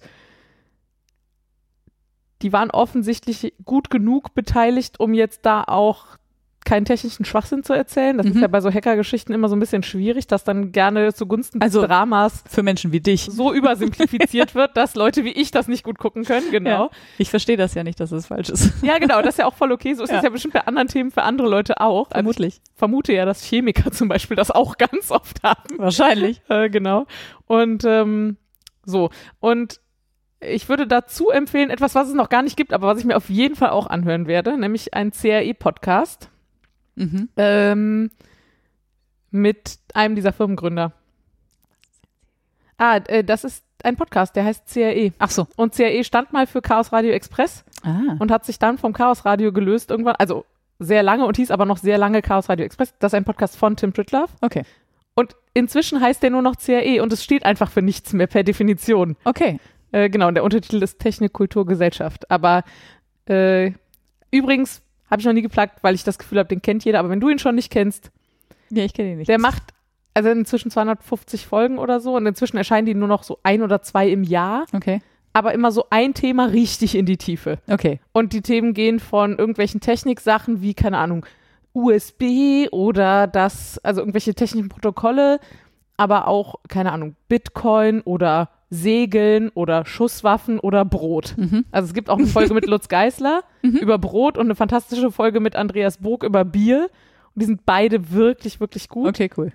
Und das ist halt so richtig reingenördet. Mhm. Und die können halt auch schon mal drei, vier Stunden dauern, wenn das Thema Okay. das hergibt. Ja. Und ähm, genau, einer der Inhaber dieser Firma damals, also von Artcom, nämlich Pavel Meyer, Mhm. Der hat zusammen mit Tim Pritloff eine Folge dazu aufgenommen, was damals wirklich passierte oder so. Und der ist schon aufgenommen, noch nicht released. Ähm, aber das wird bestimmt auch nochmal spannend und dann kann man das, also ich werde jetzt die Serie zu Ende gucken und dann das als Begleitprogramm quasi noch hinterher. Und es ist einfach, also ich finde es, es wirkt bisher zumindest nicht super fiktiv. So, Mhm. also ich bin mal gespannt, was er erzählt, wie groß so der Unterschied zur Realität ist. Aber ich finde, man kann sich das sehr gut angucken und es ist halt so diese Aufbruchstimmung, so Internetpioniere, Klingt na, super. Nahe Chaos Computer Club, genau. Ich finde, man kann sich das sehr gut angucken. Vor allem 90er ist ja, also ich gucke ja gerne Sachen so aus den 90ern, weil das ist natürlich totaler Flashback. Ja, ja. ja, sehr gut. Also ich war da Genau, ja, ja. pubertär. Ja. Ähm, aber ja. Ähm, das habe ich übrigens auch bei, ich kann das nicht so richtig empfehlen, weil ich nicht alles geguckt habe, aber hier Deutschland 1983, 1986, 1989, äh, da habe ich das auch, wenn ich das gucke, denke ich auch immer so, boah, krass, genau so war das früher. Das Und die sind auf jeden Fall alle drei noch deutlich zu früh für mich. Ja, genau, ja. Genau. Das Und liegt daran, dass die ich etwas 90er waren für mich ja auch so halb Kindheit, halb Jugend. Ja. Ähm, ja. The Billion Dollar Code auf Netflix. Fantastisch. Also es gibt da auch ein Making-of, das habe ich aber auch noch nicht gesehen. Äh, so, dann habe ich als letztes bei meinem guten Zeug ähm, eigentlich nur noch zwei Tipps, wobei ich weiß, dass du dem einen kritisch gegenüberstehst. ich würde es aber trotzdem gerne Jetzt sagen, Bin ich gespannt. weil vielleicht, äh, vielleicht funktioniert es ja für andere von euch. Ähm, mindestens eine Hörerin hat sich äh, auf unsere Empfehlung hin die Shakti-Mat gekauft Ja. und ähm, war ganz begeistert. Und ich habe dann ihr dann etwas gesagt, wo sie sagte, boah, das ist ja auch voll der gute Tipp. Und dann habe ich gedacht, na gut, dann erzähle ich es auch allen. Ja. Ähm, wenn man eine, wenn man die zu Hause hat und die mitnehmen möchte in den Urlaub, dann kann man einfach das Innenleben rausnehmen und dann Ja. kann man einfach die Hülle mitnehmen und dann nimmt die keinen Platz weg Ja. und so. Und dann tut man vor Ort Handtücher rein oder sowas. Äh, Oder legt die einfach auf eine Matratze. Genau, ich würde die dann einfach aufs Bett legen oder aufs Ja. Sofa oder was auch immer. Ähm, und wenn man die abzieht, dann kann man die quasi auch direkt auf links ziehen. Dann hat man die Spitzen Sehr auch gut. innen und das macht einem nicht die Klamotten kaputt oder so. Und normalerweise nehmen wir die immer mit. Dieses Mal war der Koffer etwas voll, aber normalerweise nehmen wir die so immer mit. So, also äh, das, das, Das war offensichtlich nicht der Teil, über den ich Nee. skeptisch bin. Nee, äh, der, ähm, der Teil, wo du skeptisch warst, ist der Nagellack-Trick, in Anführungsstrichen, mit dem Überlack. Oder äh, weiß ich, vielleicht auch nicht, vielleicht hat das Hä? ja auch gut für dich funktioniert. Ach so, nee, aber also entschuldige bitte. Entschuldige bitte. Was, was denn? Ja, erzähl mal, und Okay, dann ich sag erzähl- ich, okay. was mein Problem war. Also die Geschichte, äh, es, es trug sich zu, dass ich der Shanti schrob, äh, dass sie so schöne Nägel hätte, was sie denn für einen Nagellack drauf hätte. Stellte sich dann raus, dass es Nagellack, also Nagelfolien sind, äh, sehr schöne. Und sie sagte dann, sie nervt das immer, sie ist zu ungeduldig, sie macht immer zwei Schichten, ist aber zu ungeduldig zu warten, bis die richtig trocken sind und hat dann immer Macken drin. Ja, Und dann habe ich ihr gesagt, wie ich das mache und sie sagte, oh, das ist ein guter Trick, den probiere ich mal aus. ja. Und für mich funktioniert er seit Jahren. Äh, Sind diese Folien auch zum selber kleben? Ich weiß nicht, was du meinst, ob man damit in ein Nagelstudio Ja. gehen muss? Nein, die sind zum selber kleben. Danke. Ja, gut. ja, die sind leider nicht Ich ganz nicht mal, eine Frage zum Thema Nagellack zu stellen, ohne dass Frieda mich komisch anguckt. Entschuldigung.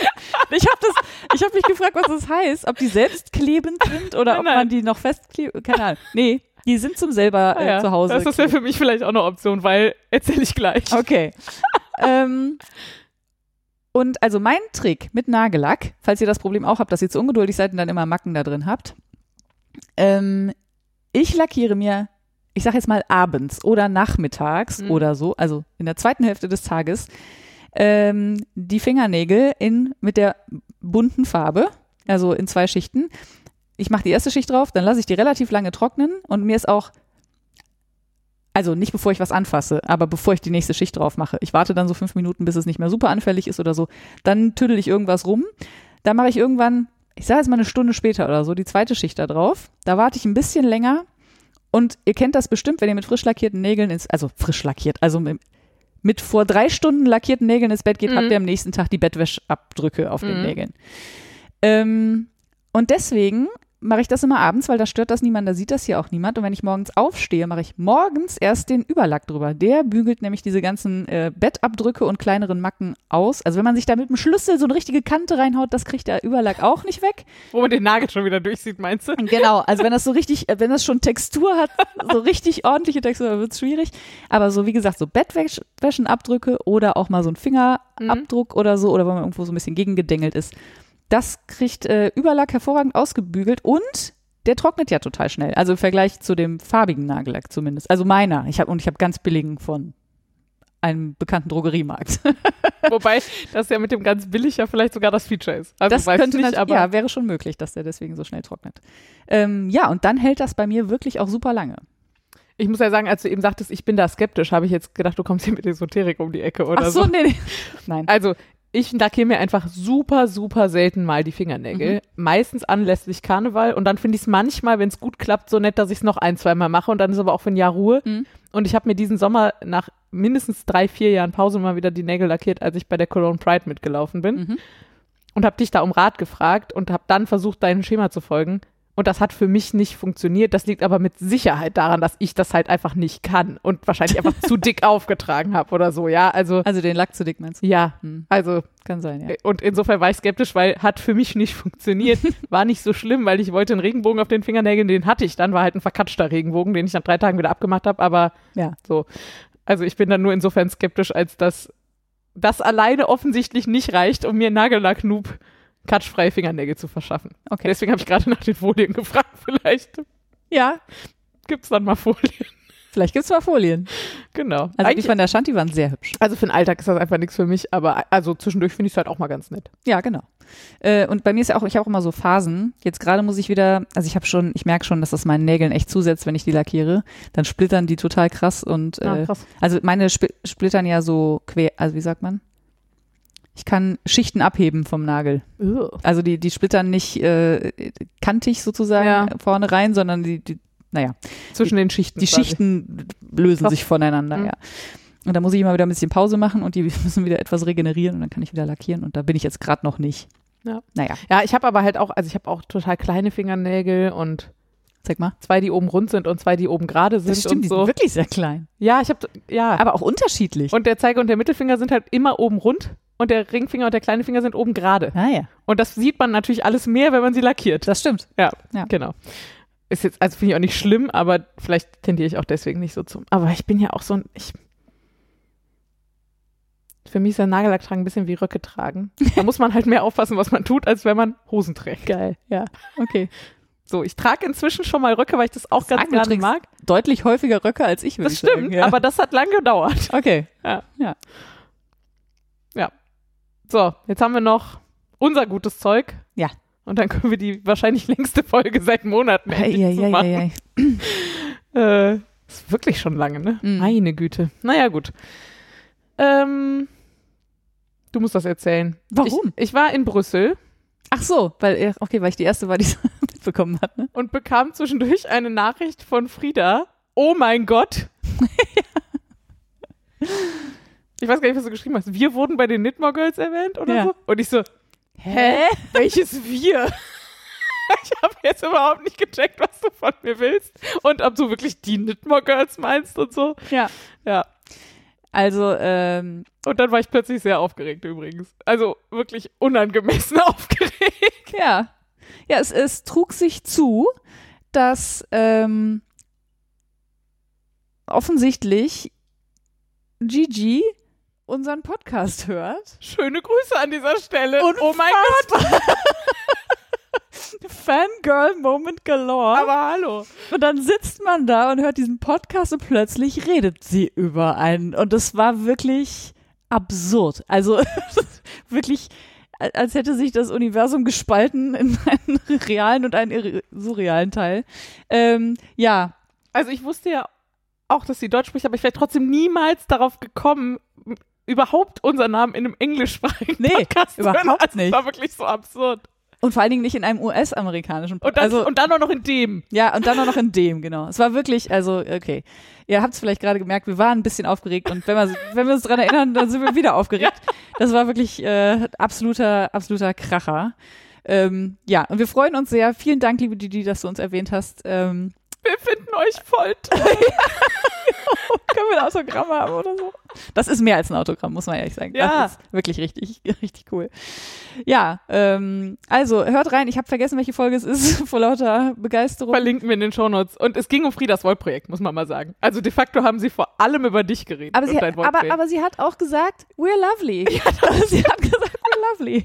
Okay, also wir sind hiermit quasi, äh, was ist das weibliche Äquivalent zum Ritter? Zu Ritterinnen geschlagen Ja. worden äh, durch den Knitmore Girls äh, ja, das Podcast. weibliche Äquivalent zu Ritter gibt es nicht. Ja, Surprise. Genau. Ja. Und deswegen finde ich Ritterin aber auch immer besonders schön. Ich Okay. benutze das sehr gern. Ja gut, also wir wurden zu Ritterinnen geschlagen und äh, freuen uns da wirklich riesig drüber. Ja, es war auf jeden Fall das beste Zeug. Das war wirklich das beste Zeug.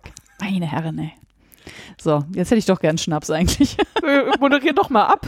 Ich moderiere mal ab. Und dann trinken wir, dann Einen alkoholfreien Martini. trinke ich deine Bierreste weiter und Ja, einen alkoholfreien Martini. Das klingt doch gut.